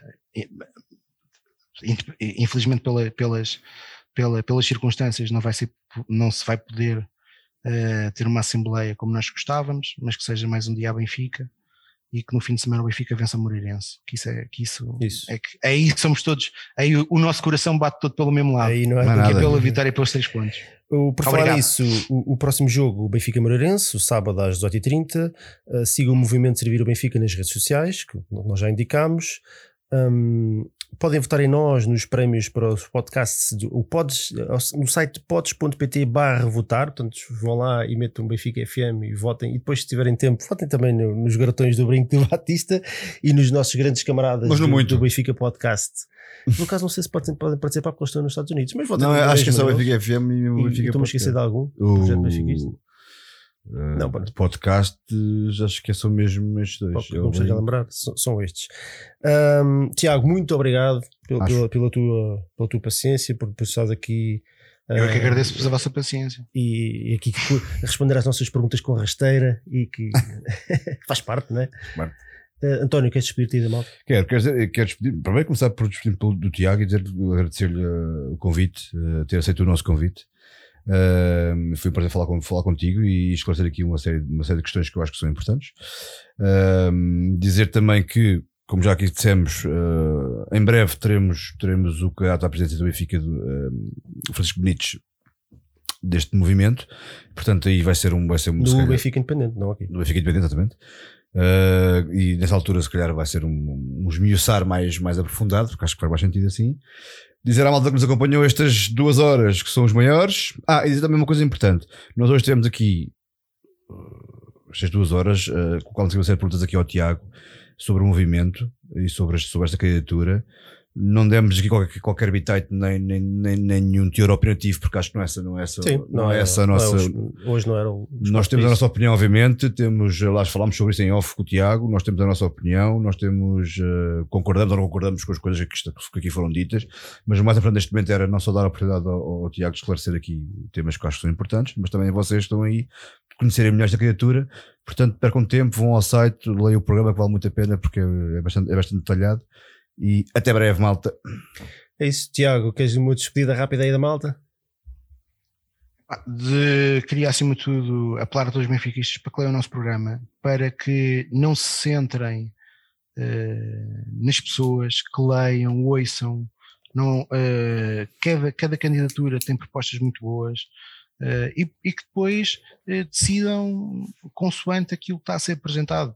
Porque mais importante de tudo é que em outubro o Benfica seja mais forte. E neste momento, este debate claramente está a fazer o Benfica mais forte.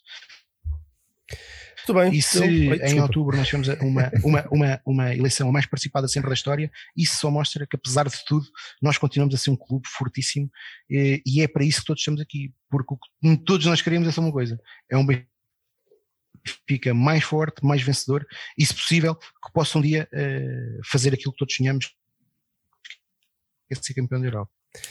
Então, muito obrigado ao Fernando Ricardo Gonçalves, ao David ah, Valente, ao Rui Costa, ao Alexandre Gaspar. Vai mostrando ao, ao Simões 1979, ao Zé Rosário, acho que já, já estou a repetir, ao Manuel Gaspar, ao Tomás Noversa, à Magda Pedro, a Mini Trova fica sempre e a toda a malta que nos acompanhou e esteve aqui connosco estas duas horas. Muito obrigado. Uh, voltamos na próxima segunda-feira. Um grande abraço a todos e viva o Benfica. Viva!